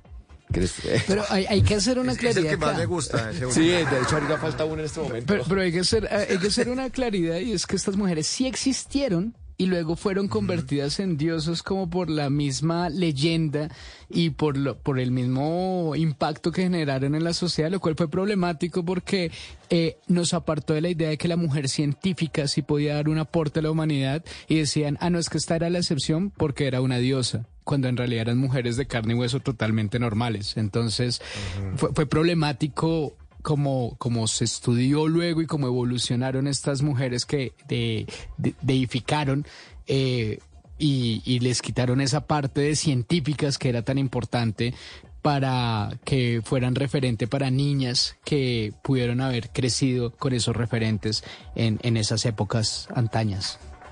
Aquí hay, hay- Bueno, hay otro personaje en, en- en ese capítulo. Yo, yo siempre que he escrito es- es- estos libros para, para infantes, se, me enamoro de un personaje. Y en, en- en esta fue una matemática francesa que se llama Sophie eh, Germain. Eh, ella me, me, me encantó porque era una niña muy introvertida, leyó un libro de, eh, de matemáticas y eso cuando estaba pequeña le, cambió la vida porque se obs- ob- obsesionó por sa- saber matemáticas, pero en, en esa época no se permitía que las mujeres estudiaran eh, esta, esta materia. Y ella se eh, crea un, un falso nombre que se llama eh, Monsieur Blanc y que eh, comienza a estudiar matemáticas escondidas en, eh, eh, el Colegio Técnico de París. Y un día un profesor la descubre, descubre que, eh, los que están haciendo un- unos trabajos extraordinarios era, era una mujer y el profesor eh, no la censura. Está tan fascinado con, eh, con su trabajo que, le, que, por el contrario la anima y le dice, "Co- y continúa, no hay, no hay ningún problema. Ella co- comienza a romper los prejuicios y en esa época había un rockstar en las matemáticas que se llamaba Johann Gauss. Y ella comienza a escribirle a Johann Gauss, pero como qui- quiere que la tomen en serio, sigue escribiendo con el nombre de, de, de Leblanc, de, El del señor de, de hombre. Sí, y resulta que cuando Napoleón eh, invade eh, Alemania, ella temía que le fuera a pasar algo a Gauss, que le, que le fuera a matar. Entonces com- comienza a usar todas sus relaciones públicas para salvarlo. Y al hacer eso, Gauss descubre que ella es, es una mujer, que le, le hablan es, es- es una mujer. Y Gauss le responde una carta hermosísima, la encuentran en, en- en internet, donde le dice, usted no solo es valiente por eh, los nuevos universos matemáticos que, que está explorando, usted es una valiente porque está rompiendo todos los prejuicios frente a las mujeres. Pues Eh, en la página 100 121, ahí aparece el- la imagen de esta mujer Leblanc con eh, el gato, al que no le tenemos nombre. Pero entonces los oyentes ya están proponiendo nombres. A las 12 y 33 en nuestra línea, 316-692-5274, los oyentes ya están pidiendo, están proponiendo nombres. Dice, nombre para la gata, Pandora. Saludos desde Toro, Valle del Cauca. Ahí se las dejo. Un Más- saludo, yo, Más nombres. yo soy bayuno, o sea que eh, qué bueno que un paisano me esté escuchando. Bueno, entonces anótese ese Pandora. Pandora. O- otro, otro mensaje por acá. Un saludo, feliz noche. Soy Celeste desde Bello, Antioquia. Nombre para la gata, Leila. Celeste también sería un buen nombre para ella. Celeste es bonito. Leila como la canción. Sí, puede ser. Bueno, más, más mensajes. Hola Mauricio, Juan Armando Cruz desde Bogotá. Saludos a los escritores del libro La gata se debería llamar Sabi. La gata, por sabiduría. Se no. le pueden poner Sabi. No me molesta. Y, y- y es un guiño a, a, a Sofía, Germain. Sí, que, que es a lo mismo. Sofía. sí, sí, sí. Eso es bonito. Me, me gusta, Sabi. Anótalo ahí porque y ese se lo, se lo mandan. Bueno, entonces otro, otro mensaje por acá dice, Ágata. Cordial saludo, Mauricio. No sabía el eh, eh, sa- ah, bueno. Ah, bueno, bueno, bueno, ojo. Sabi es uno, Ágata es otro. Y eh, pueden ponerle Sabia, nombre para la felina, felina protectora, que dice un oyente. Sabia, nombre para la felina protectora. Eh, y les manda un mensaje, dice, me- el cordial saludo, me encanta el trabajo realizado por estos dos escritores. Estamos a esta hora con Andrew Maltés y Arturo Torres, los escritores del libro Episodios Extraordinarios del Ingenio De, Humano. de hecho, Ma- Mauricio, no- nosotros eh, traemos unas muestras, te las va- vamos a dejar acá en Blue para que ustedes Sí. vean cómo las rifan, regalan o, o como quieran hacer-. O sea, es un, un detalle que le queremos tener con su audiencia por escucharnos hasta Pero ahora. es que, bueno, sí, pero, pero ¿por qué no hacemos una cosa más bien al que le escriban a las cuentas de ustedes a un correo? eh, les ponemos un juego y ustedes les entregan el libro. Pues Arturo es el que Sí. más maneja redes sociales. Yo, a mí- Arturo, a, hágale, mí me gusta ser eh, anónimo. Hágale, hágale. ¿Qué hay que hacer? entonces, Torre de historias. Nada, haga- hagamos, hagamos. eh, ah, bueno. eh, ¿Será que se acuerdan de los nombres de los capítulos? No, más jodido, ¿no? No es berraco. Es que es complejo Ah, porque no todos los sí. capítulos los nombramos. Sí, no lo nombramos. Una más fácil. ¿Cuánto- ¿Cuántos libros tienen? Para ver cómo los entregamos. Uy, ese. Dos, ¿no? De- ¿Cuántos libros de Dos. esos trajimos? tenemos tres. Tres tenemos. Tres libros. Listo. Bueno. Eh, aquí, me sigue mandando. Nombre para la gata, Katy Misteriosa. Dice Margarita. Katy Misteriosa. Bueno, dice otro, otro mensaje. A la, a la gata le pueden poner pancha por bonachona. Bueno. Pancha. Me, Bonachona. me encanta Bonachona. que, que, que haya mucho mu- eh, ánimo frente a ese, ese nombre. Me parece. Y, y la, y gata es muy linda, además. Es Bueno, una gata sí, es la- eh, de, de, de estas parecidas a Garfield.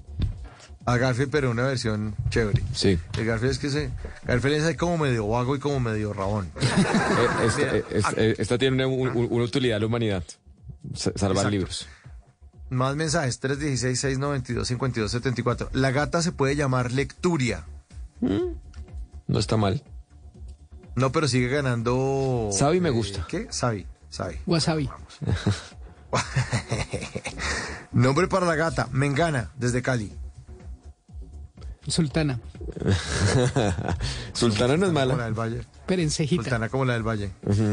Bueno, Cat Piciencia. Cat Piciencia se debería llamar. Caspiciencia. Capichi. Piciencia. Capichi. Capichi. Bueno, aquí hay, aquí hay un mensaje de voz que no sé, no lo he escuchado, pero entonces un maderazo. Pero vamos a, vamos a ponerlo al aire así de una, a ver qué dicen. Mauricio, pues que al que gane el nombre de la gata, le den un libro. Que al que gane el nombre de la gata le dan un libro. No, no estamos autorizados para hacer eso porque eh, va a haber todo un concurso y un Claro. andamiaje Sí, no, para eso. O sea, nos toca Para inventarnos nosotros acá otra manera de repartir estos tres libros a esta audiencia trasnochadora. Eh, exacto. Bueno, entonces, eh, um, vamos. Nada, el que, en, en sus redes sociales, Arturo, el que primero escriba, ¿en qué? ¿En, en- en Twitter? No, porque ¿No tengo Twitter, tengo Instagram. Ay, este es man, sí es que... Es que, Qué que berracos tan- somos Ah. anónimos. Pero ah, Bueno, entonces, eh, entonces yo sí tengo Twitter. Bueno, en el Twitter mío, pues hagámoslo así más rápido, ya no jodamos tanto. Eh, yo soy arroba entre el Quintero. El primero que escriba, o la primera que escriba, los nombres de ustedes dos, que son los autores que lo he repetido aquí como 86 veces, Es verdad. que me sale, obviamente, me sale a mí notificación. O sea, escríbame, escríbame numeral bla bla bla arroba entre el Quintero. Entonces, obviamente si me arroban, va a salirme notificación y va a salir súper rápido. 1238. El primer oyente o la primera oyente que mi cuenta de Twitter haga que me aparezca aquí en notificaciones los nombres de nuestros, con nombre con apellido, ¿no? Los nombres y los apellidos de los autores del libro Episodios Extraordinarios del Ingenio Humano. ¡Pum! Le, le mandamos el libro. ¿Cómo le mandamos el libro? ¿Ustedes qué? ¿Por entrega o qué? pues, ¿Quién paga el envío o qué? Sea serio, hombre. Blue Radio, no sé. que, que lo dejen en la Ah, portería. Eso, eso siempre es una forma de. Ah, lo- ah, pues, no porque tendrían que estar en Bogotá y, nosotros tenemos oyentes en todo el mundo. En todo el Golpe de universo Cali, mundial. que- Es que eso es un problema, porque qué tal no está en Colombia y se lo gane alguien en Toronto, ¿cómo le hacemos llegar el libro? Nos toca mandarle una versión PDF. digital con, cop- con- con marca de agua. Oye, y venga, ¿y ya tiene PDF el libro o no? Eh, en digital sí, creo Está que ya Está en ebook, está en ebook. Sí, sí, sí, está en Ah, ebook. por eso. Pero, pero es que mandar ebooks es un pues, bien complejo, no es fácil. Pero pues bueno, la- te dejamos la- las muestras y ustedes ya resuelven aquí cómo... No, justamente eso es lo que no quiere Mauricio. Por eso está como... como... El productor aquí... el- No, pero lo que el- podemos hacer es eh, hacerlo. ¿Ya le escribieron o no? En su Twitter. Me- me- me- no, en notificación me siguió una cuenta que se llama Ideas para un Mejor País. Me siguieron. No, entonces venga, hagamos otra cosa. Eh, rifémoslos de otra manera a través de... O, o uno quiere rifarlos, también es una opción. Sí, pero ¿cómo los entregamos? ¿Qué es el chicharrón? Es eso. Es que Pues que sea para solo la gente de Bogotá, o sea, pues para que... no, pero pues Pa- por lo menos de Colombia. Porque los pueden recoger en la, en la portería aquí de Blue. No, acá eso no... Ah, no, bueno, no, ya, listo. Ideas para un Mejor País me siguió y escribió.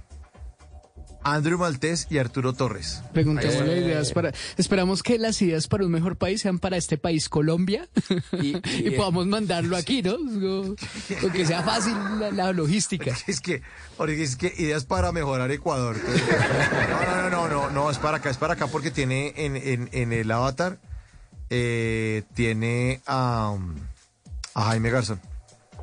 Ah, bueno, bien. Sí. Y está- ah, bueno, no, está en la Perseverancia Bogotá, dice acá. Ubicación en la Perseverancia Bogotá. Entonces, a este man le queda fácil recogerlo. ¿Y ahora dónde lo recogemos, hermano?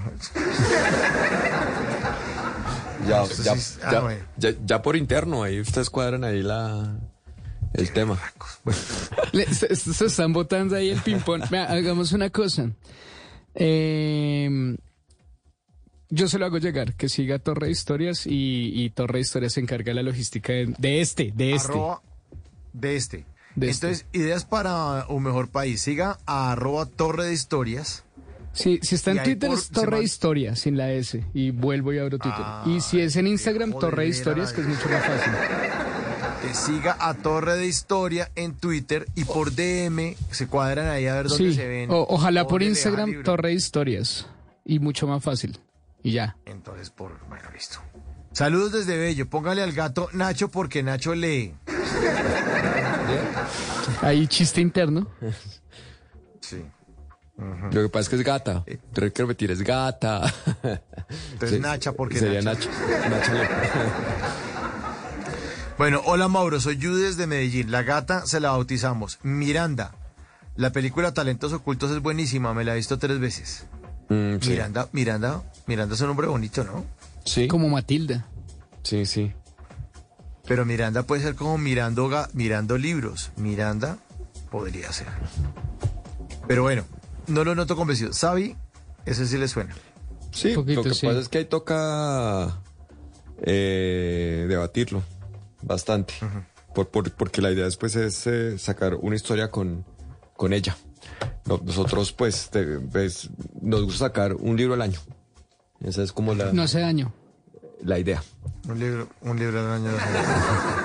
Ferney Beltrán me siguió, pero no, no respondió.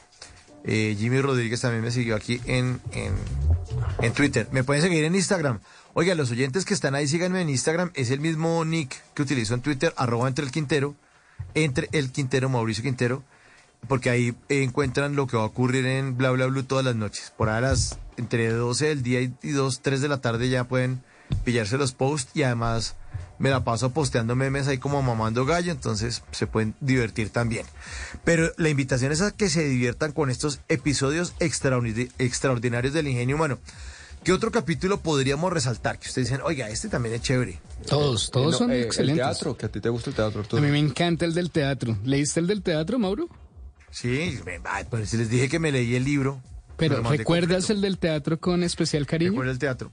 Sí, claro, claro, el de teatro me gusta porque, porque pues me gusta el stand-up comedy y, y me he presentado en teatros y me gustó saber que el teatro eh, surgió, fue el diseño de las ciudades, de los acueductos eh, y de las plazas. Y eso, pero, pero ustedes son los expertos, cuéntenlo. Sí, justamente es un gran resumen el que acaba de hacer Mauro y es que el teatro eh, nace como una respuesta natural a usar las plazas de una manera eh, distinta y un poco más eh, folclórica y fue gracias al carnaval porque el, el- el carnaval deja como gran heredero al teatro callejero y justamente el, un antecesor criollo del stand-up comedy que tanto le gusta a Mauricio es la cuentería. Y es la única herramienta es pararse en una plaza a echar un cuento. Y no siempre es de risa, pero sí es más popular cuando hacen reír, ¿no? Y eso evoluciona a que hoy podamos gozar de estos espacios de entretenimiento que incluso vemos a comediantes en Instagram, en TikTok o en Twitter, como, como a Mauricio. Y, y, y es muy interesante entender cómo de el diseño del acueducto de las ciudades y la delimitación de las plazas, hoy podemos tener esa presencia de, de- de- la humanidad. Y ahí me voy a tomar el atrevimiento de, leer un, un parrafito que dice, de igual manera es posible comprar directamente las plazas de mercado desde una aplicación móvil. Esta evolución que parece invisible ha sido gracias no solo a grandes avances tecnológicos, sino también a que, como humanidad, hemos propiciado siempre espacios en donde ponernos de acuerdo. Prueba de ello son las civilizaciones que no, que no gozaron de estos espacios y que fueron las primeras en desaparecer. Nosotros, gracias a las plazas de mercado y a ponernos de acuerdo como civilización, es que hoy seguimos existiendo. Y las civilizaciones que no lograron esos espacios y que no lograron ponerse de acuerdo en lo público, hoy ya no existen. Sí, exactamente. Eso, eso también me pareció muy, muy interesante. Muy interesante. Desaparecieron esas sociedades que no pudieron ponerse de acuerdo. Ahora, ah, otro capítulo también chévere es el de, y ya lo hemos mencionado, ¿no? El de los tenis de Pitágoras. Sí. Y habla del deporte, que es maravilloso ese capítulo. Sí, eh, este, este capítulo a mí me encantó hacerlo, descubrirlo, porque eh, se halla la correlación entre el deporte, los viajes y la construcción de, de mapas. y, y la y la topografía y la geografía. Y entonces uno comienza a decir, pero ¿en dónde están esos detalles? Y es que eh, cuando tú analizas mu- mu- mu- muchos deportes, tienen como Vuelta a Colombia, el Tour de Francia, tienen como ese, ese tema de, los mapas y las rutas. Y, y, el primer de- de- deporte que hubo re- re- realmente fue ca- caminar y, y viajar de- de un lado a otro. Y, en- eh, y- y la construcción de estos mapas al principio no eran con los mapas como lo- los tenemos ahorita, sino que eran historias, o sea, eh, eran re- re- relatos de viajes que te de- decían, mira, tienes que correr durante mm, tres horas, vas a llegar a- en, donde hay un árbol, ahí encuentras una señora, esa señora te, eh, te va a indicar el siguiente camino. Entonces la- las rutas eran, eran cuentos. Y, de esos cuentos, de esas narraciones, comienzan a construir los primeros mapas.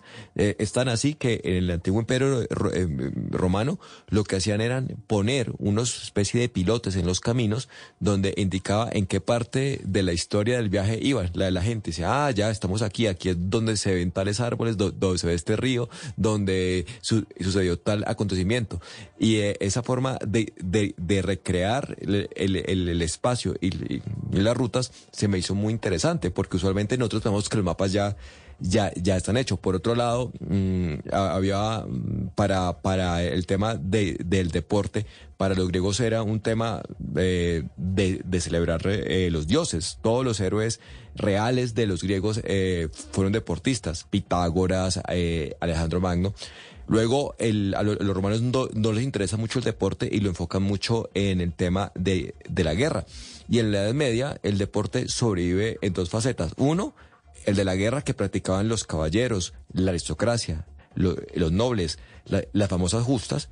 Y otro que era un deportes muy po- populares, como que se hacía en los carnavales que antes me, me mencionaba Ar- Arturo. Ya en la revolución industrial se transforman. La- las sociedades altas, siguen man- manteniendo ese espíritu de la caballería, entonces pues, eh, practican eh, equitación o, o- o practican deportes muy refinados, pero siempre muy asociados a, a- a- a su herencia bélica, eh, el, el tiro al blanco, eh, el arco, este tipo de cosas. Mien- Mientras tanto, las fábricas de la revolución industrial se comenzaron a, a- a- a practicar deportes como el fútbol y el ciclismo, porque todos los obreros eh, llevaban sus, sus bicicletas. Entonces eh, co- comenzaron a organizar ese tipo de competencias. Y aquí lo interesante, esa es la razón de que el fútbol se, se vuelve tan popular. O sea, no se hubiera popularizado tanto si no, si no hubiera sido acogido como un deporte muy de obreros. Y por otra parte, también en la revolución industrial se comienza a crear un- una clase media. Y eh, esa clase media comienza a hacer como deportes aspiracionales.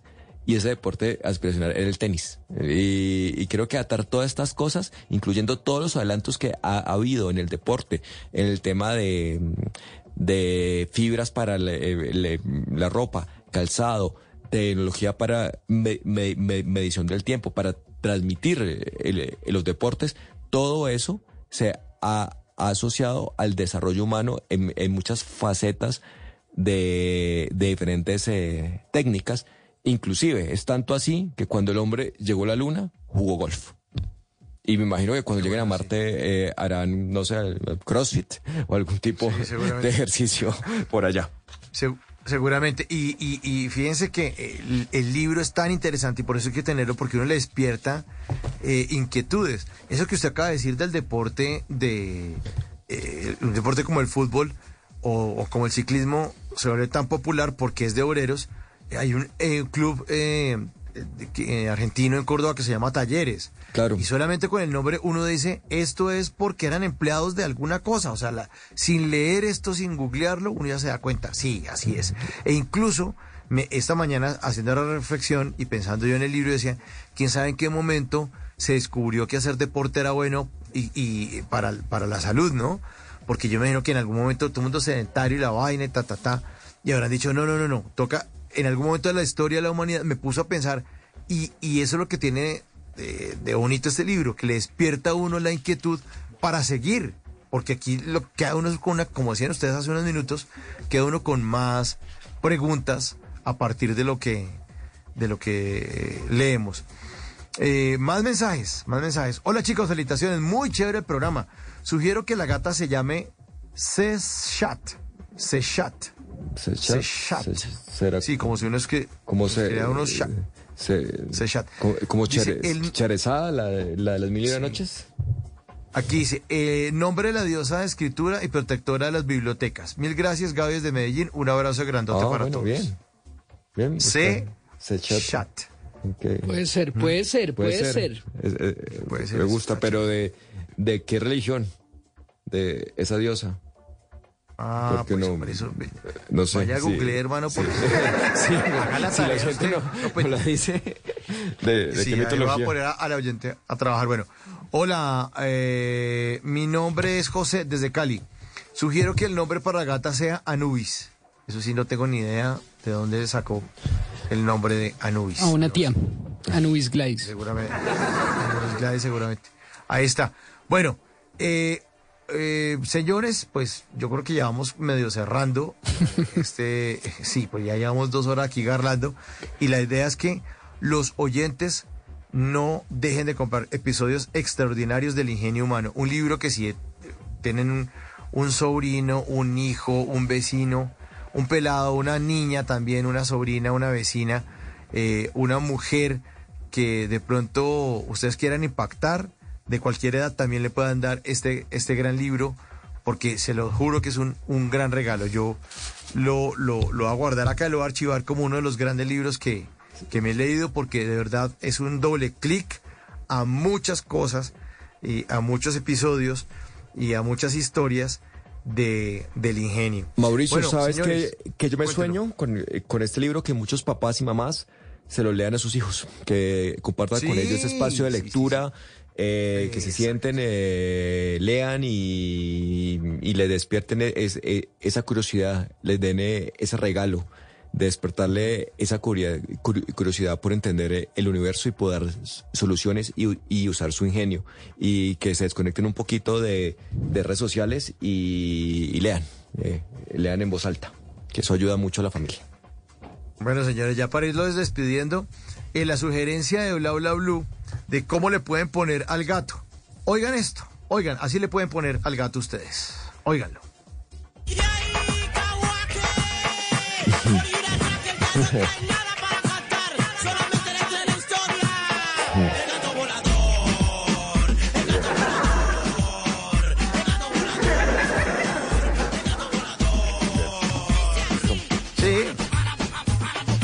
Le pueden poner el gato volador. Bueno, señores, mil gracias por hacer esta noche parte de Bla Bla Blue. Un gran abrazo, felicitaciones por este libro y por los otros que también ustedes han escrito.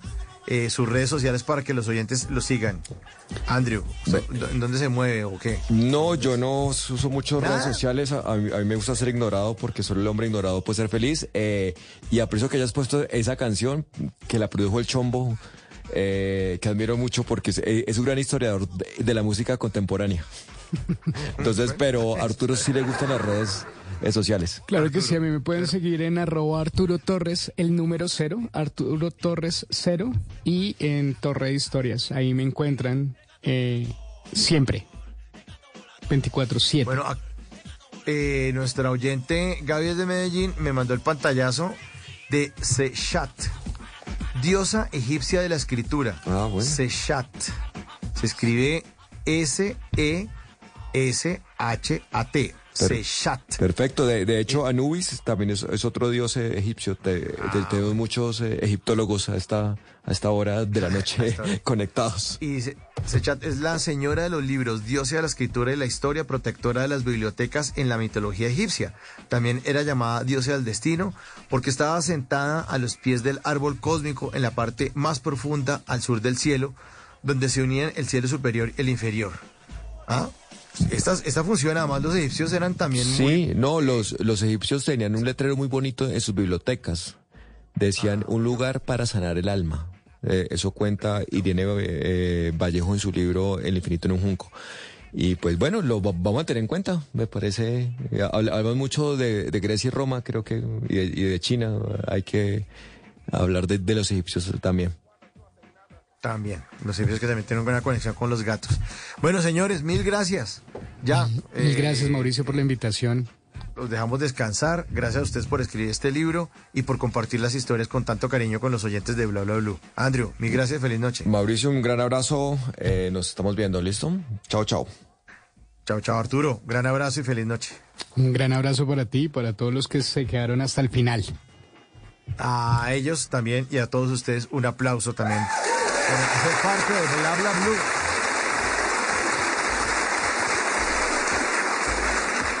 Y a todos la invitación este martes, último día de enero, último día de enero. Tenemos en vivo en Bla Bla después de las 10 de la noche al actor e influencer Juan Manuel Lenis en vivo. Juanma.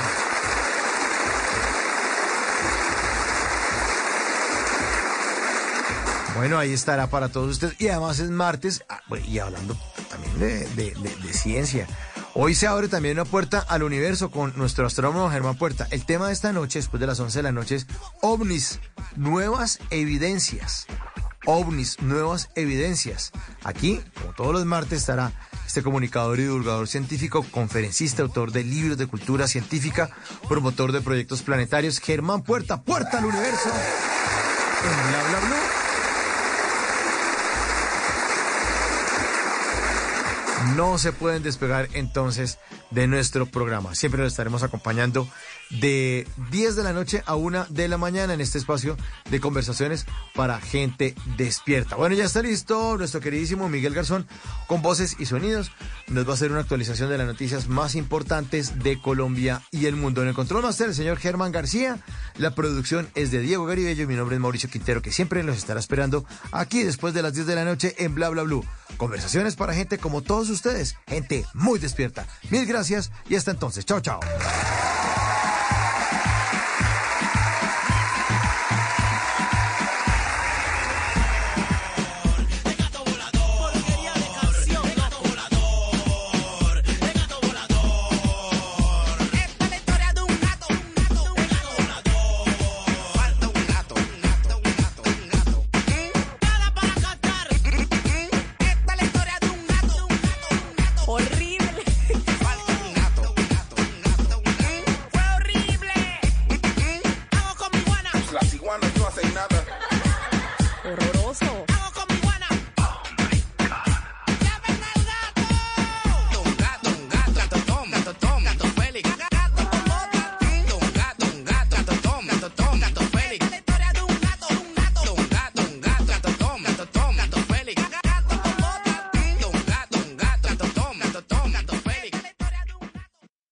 Las noches la única que no se cansa es la lengua. Por eso de lunes a jueves a las 10 de la noche empieza Bla Bla Blue con invitados de lujo. Soy Franci, la voz popular de América. Los saluda Rubén Darío Arcila Rubencho. Soy Fabio Rubial. Los saluda Miguel Happy Lora. Con buena música, con historias que merecen ser contadas, con expertos en esos temas que desde nuestra casa tanto nos inquietan y con las llamadas de los oyentes que quieran hacer parte de este espacio de conversaciones para gente despierta. Bla Bla Blue. De 10 de la noche a 1 de la mañana. Bla Bla Blue. Porque ahora te escuchamos en la radio. Voces y sonidos de Colombia y el mundo en Blue Radio y bluradio.com, porque la verdad es de todos.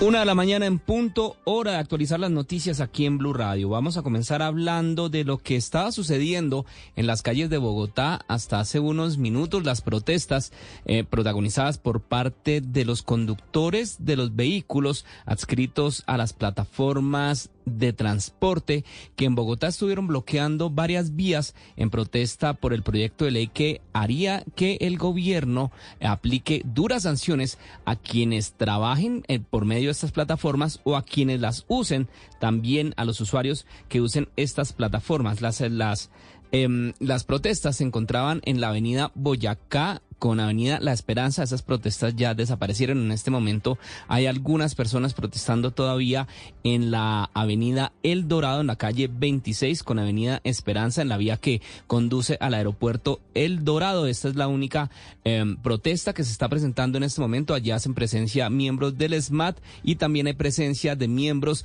de la Secretaría de Gobierno de la Alcaldía buscando llegar a un consenso para que se levante este bloqueo que, como les veníamos diciendo en las últimas horas, es protagonizado por conductores de las plataformas de transporte que están no están de acuerdo con el proyecto de ley que habría anunciado el gobierno para sancionar este tipo de plataformas. Vamos ahora con otras noticias que también tienen que ver con Bogotá, porque luego de más de seis horas de protesta en la vía Bogotá-La Calera, este lunes se restituyó el tránsito vehicular allí en esa zona, en donde los habitantes exigen que se reduzca el cobro de la tarifa del peaje alto de los pinos. Mariana Quintero.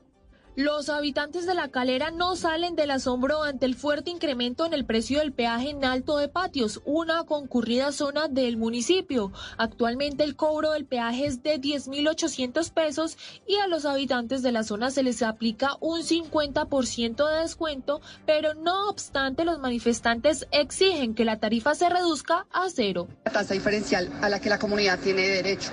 Nosotros eh, transitamos una vía muy corta del peaje, estamos encerrados en medio de dos peajes, Calera y Cabaña.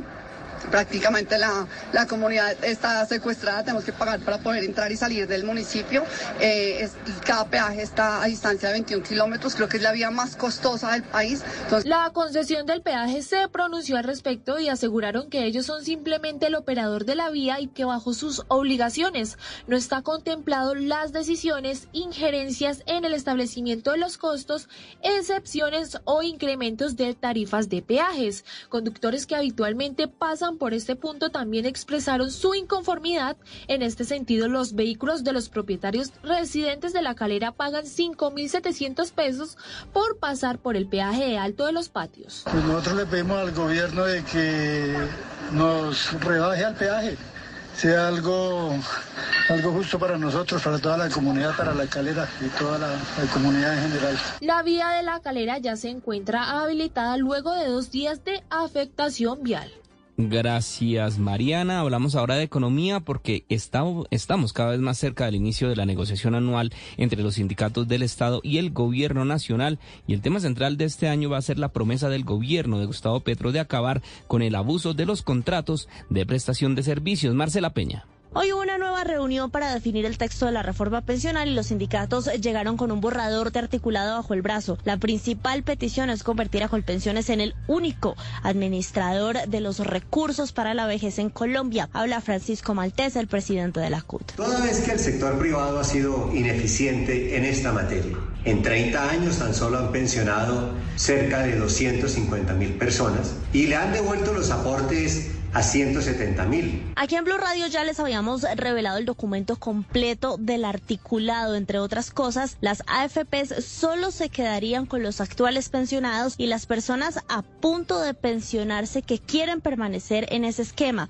Todos los demás serían trasladados a Colpensiones con todos sus ahorros. Las peticiones implican también crear pensiones solidarias para quienes no tienen cómo ahorrar, un mecanismo de pensión anticipada y también reducir el número de semanas que deben cotizar las mujeres que se dedican a labores de cuidado. Gracias Marcela. Y por cobrar 7 mil pesos para reconectar el agua y otros servicios, fue capturada una banda de, siete, de nueve personas en la ciudad de Medellín. En el megaoperativo contra la extorsión en la ciudad se capturaron a ocho personas más. Karen Londoño.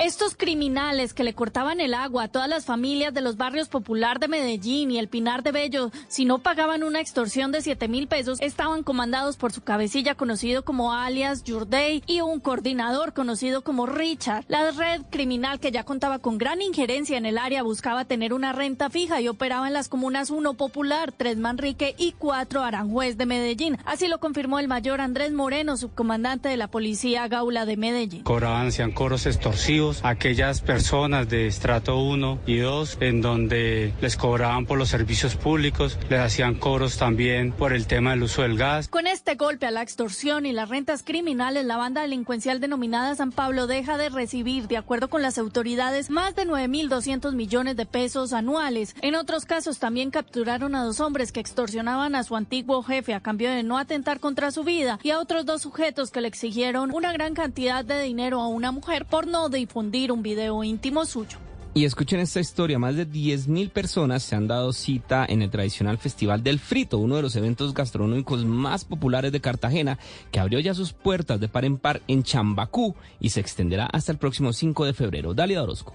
Las mejores matronas poseedoras de la tradición de la comida cartagenera están reunidas una vez más en el tradicional Festival del Frito, uno de los eventos más populares y concurridos durante el inicio de año en Cartagena. La esplanada de Chambacú es el escenario donde se reúnen las 50 cocineras para deleitar a miles de comensales que desde este fin de semana se dan cita en el evento gastronómico donde la arepa de huevo, la carimañola y la empanada dulce son protagonistas. Oscar Uriza, director del Instituto de Patrimonio y Cultura de Cartagena. Festival del Frito, los niños y niñas son protagonistas, hay un espacio dispuesto para ellos, para que a través de las artes plásticas dibujen cinco individuales, cinco motivos diferentes que ilustran el patrimonio cultural, material. El festival abre sus puertas cada día desde las 2 de la tarde y el precio de los fritos oscila entre 2 mil y 6 mil pesos. Gracias, Dalida. Y con esta historia finalizamos esta actualización de noticias. Es la una de la mañana, siete minutos. Hasta acá esta actualización. No se les olvide que todos los detalles los encuentran en www.blue Continúen con la música aquí en Blue Radio y más adelante la repetición de Voz Populi con lo mejor de la opinión y el humor.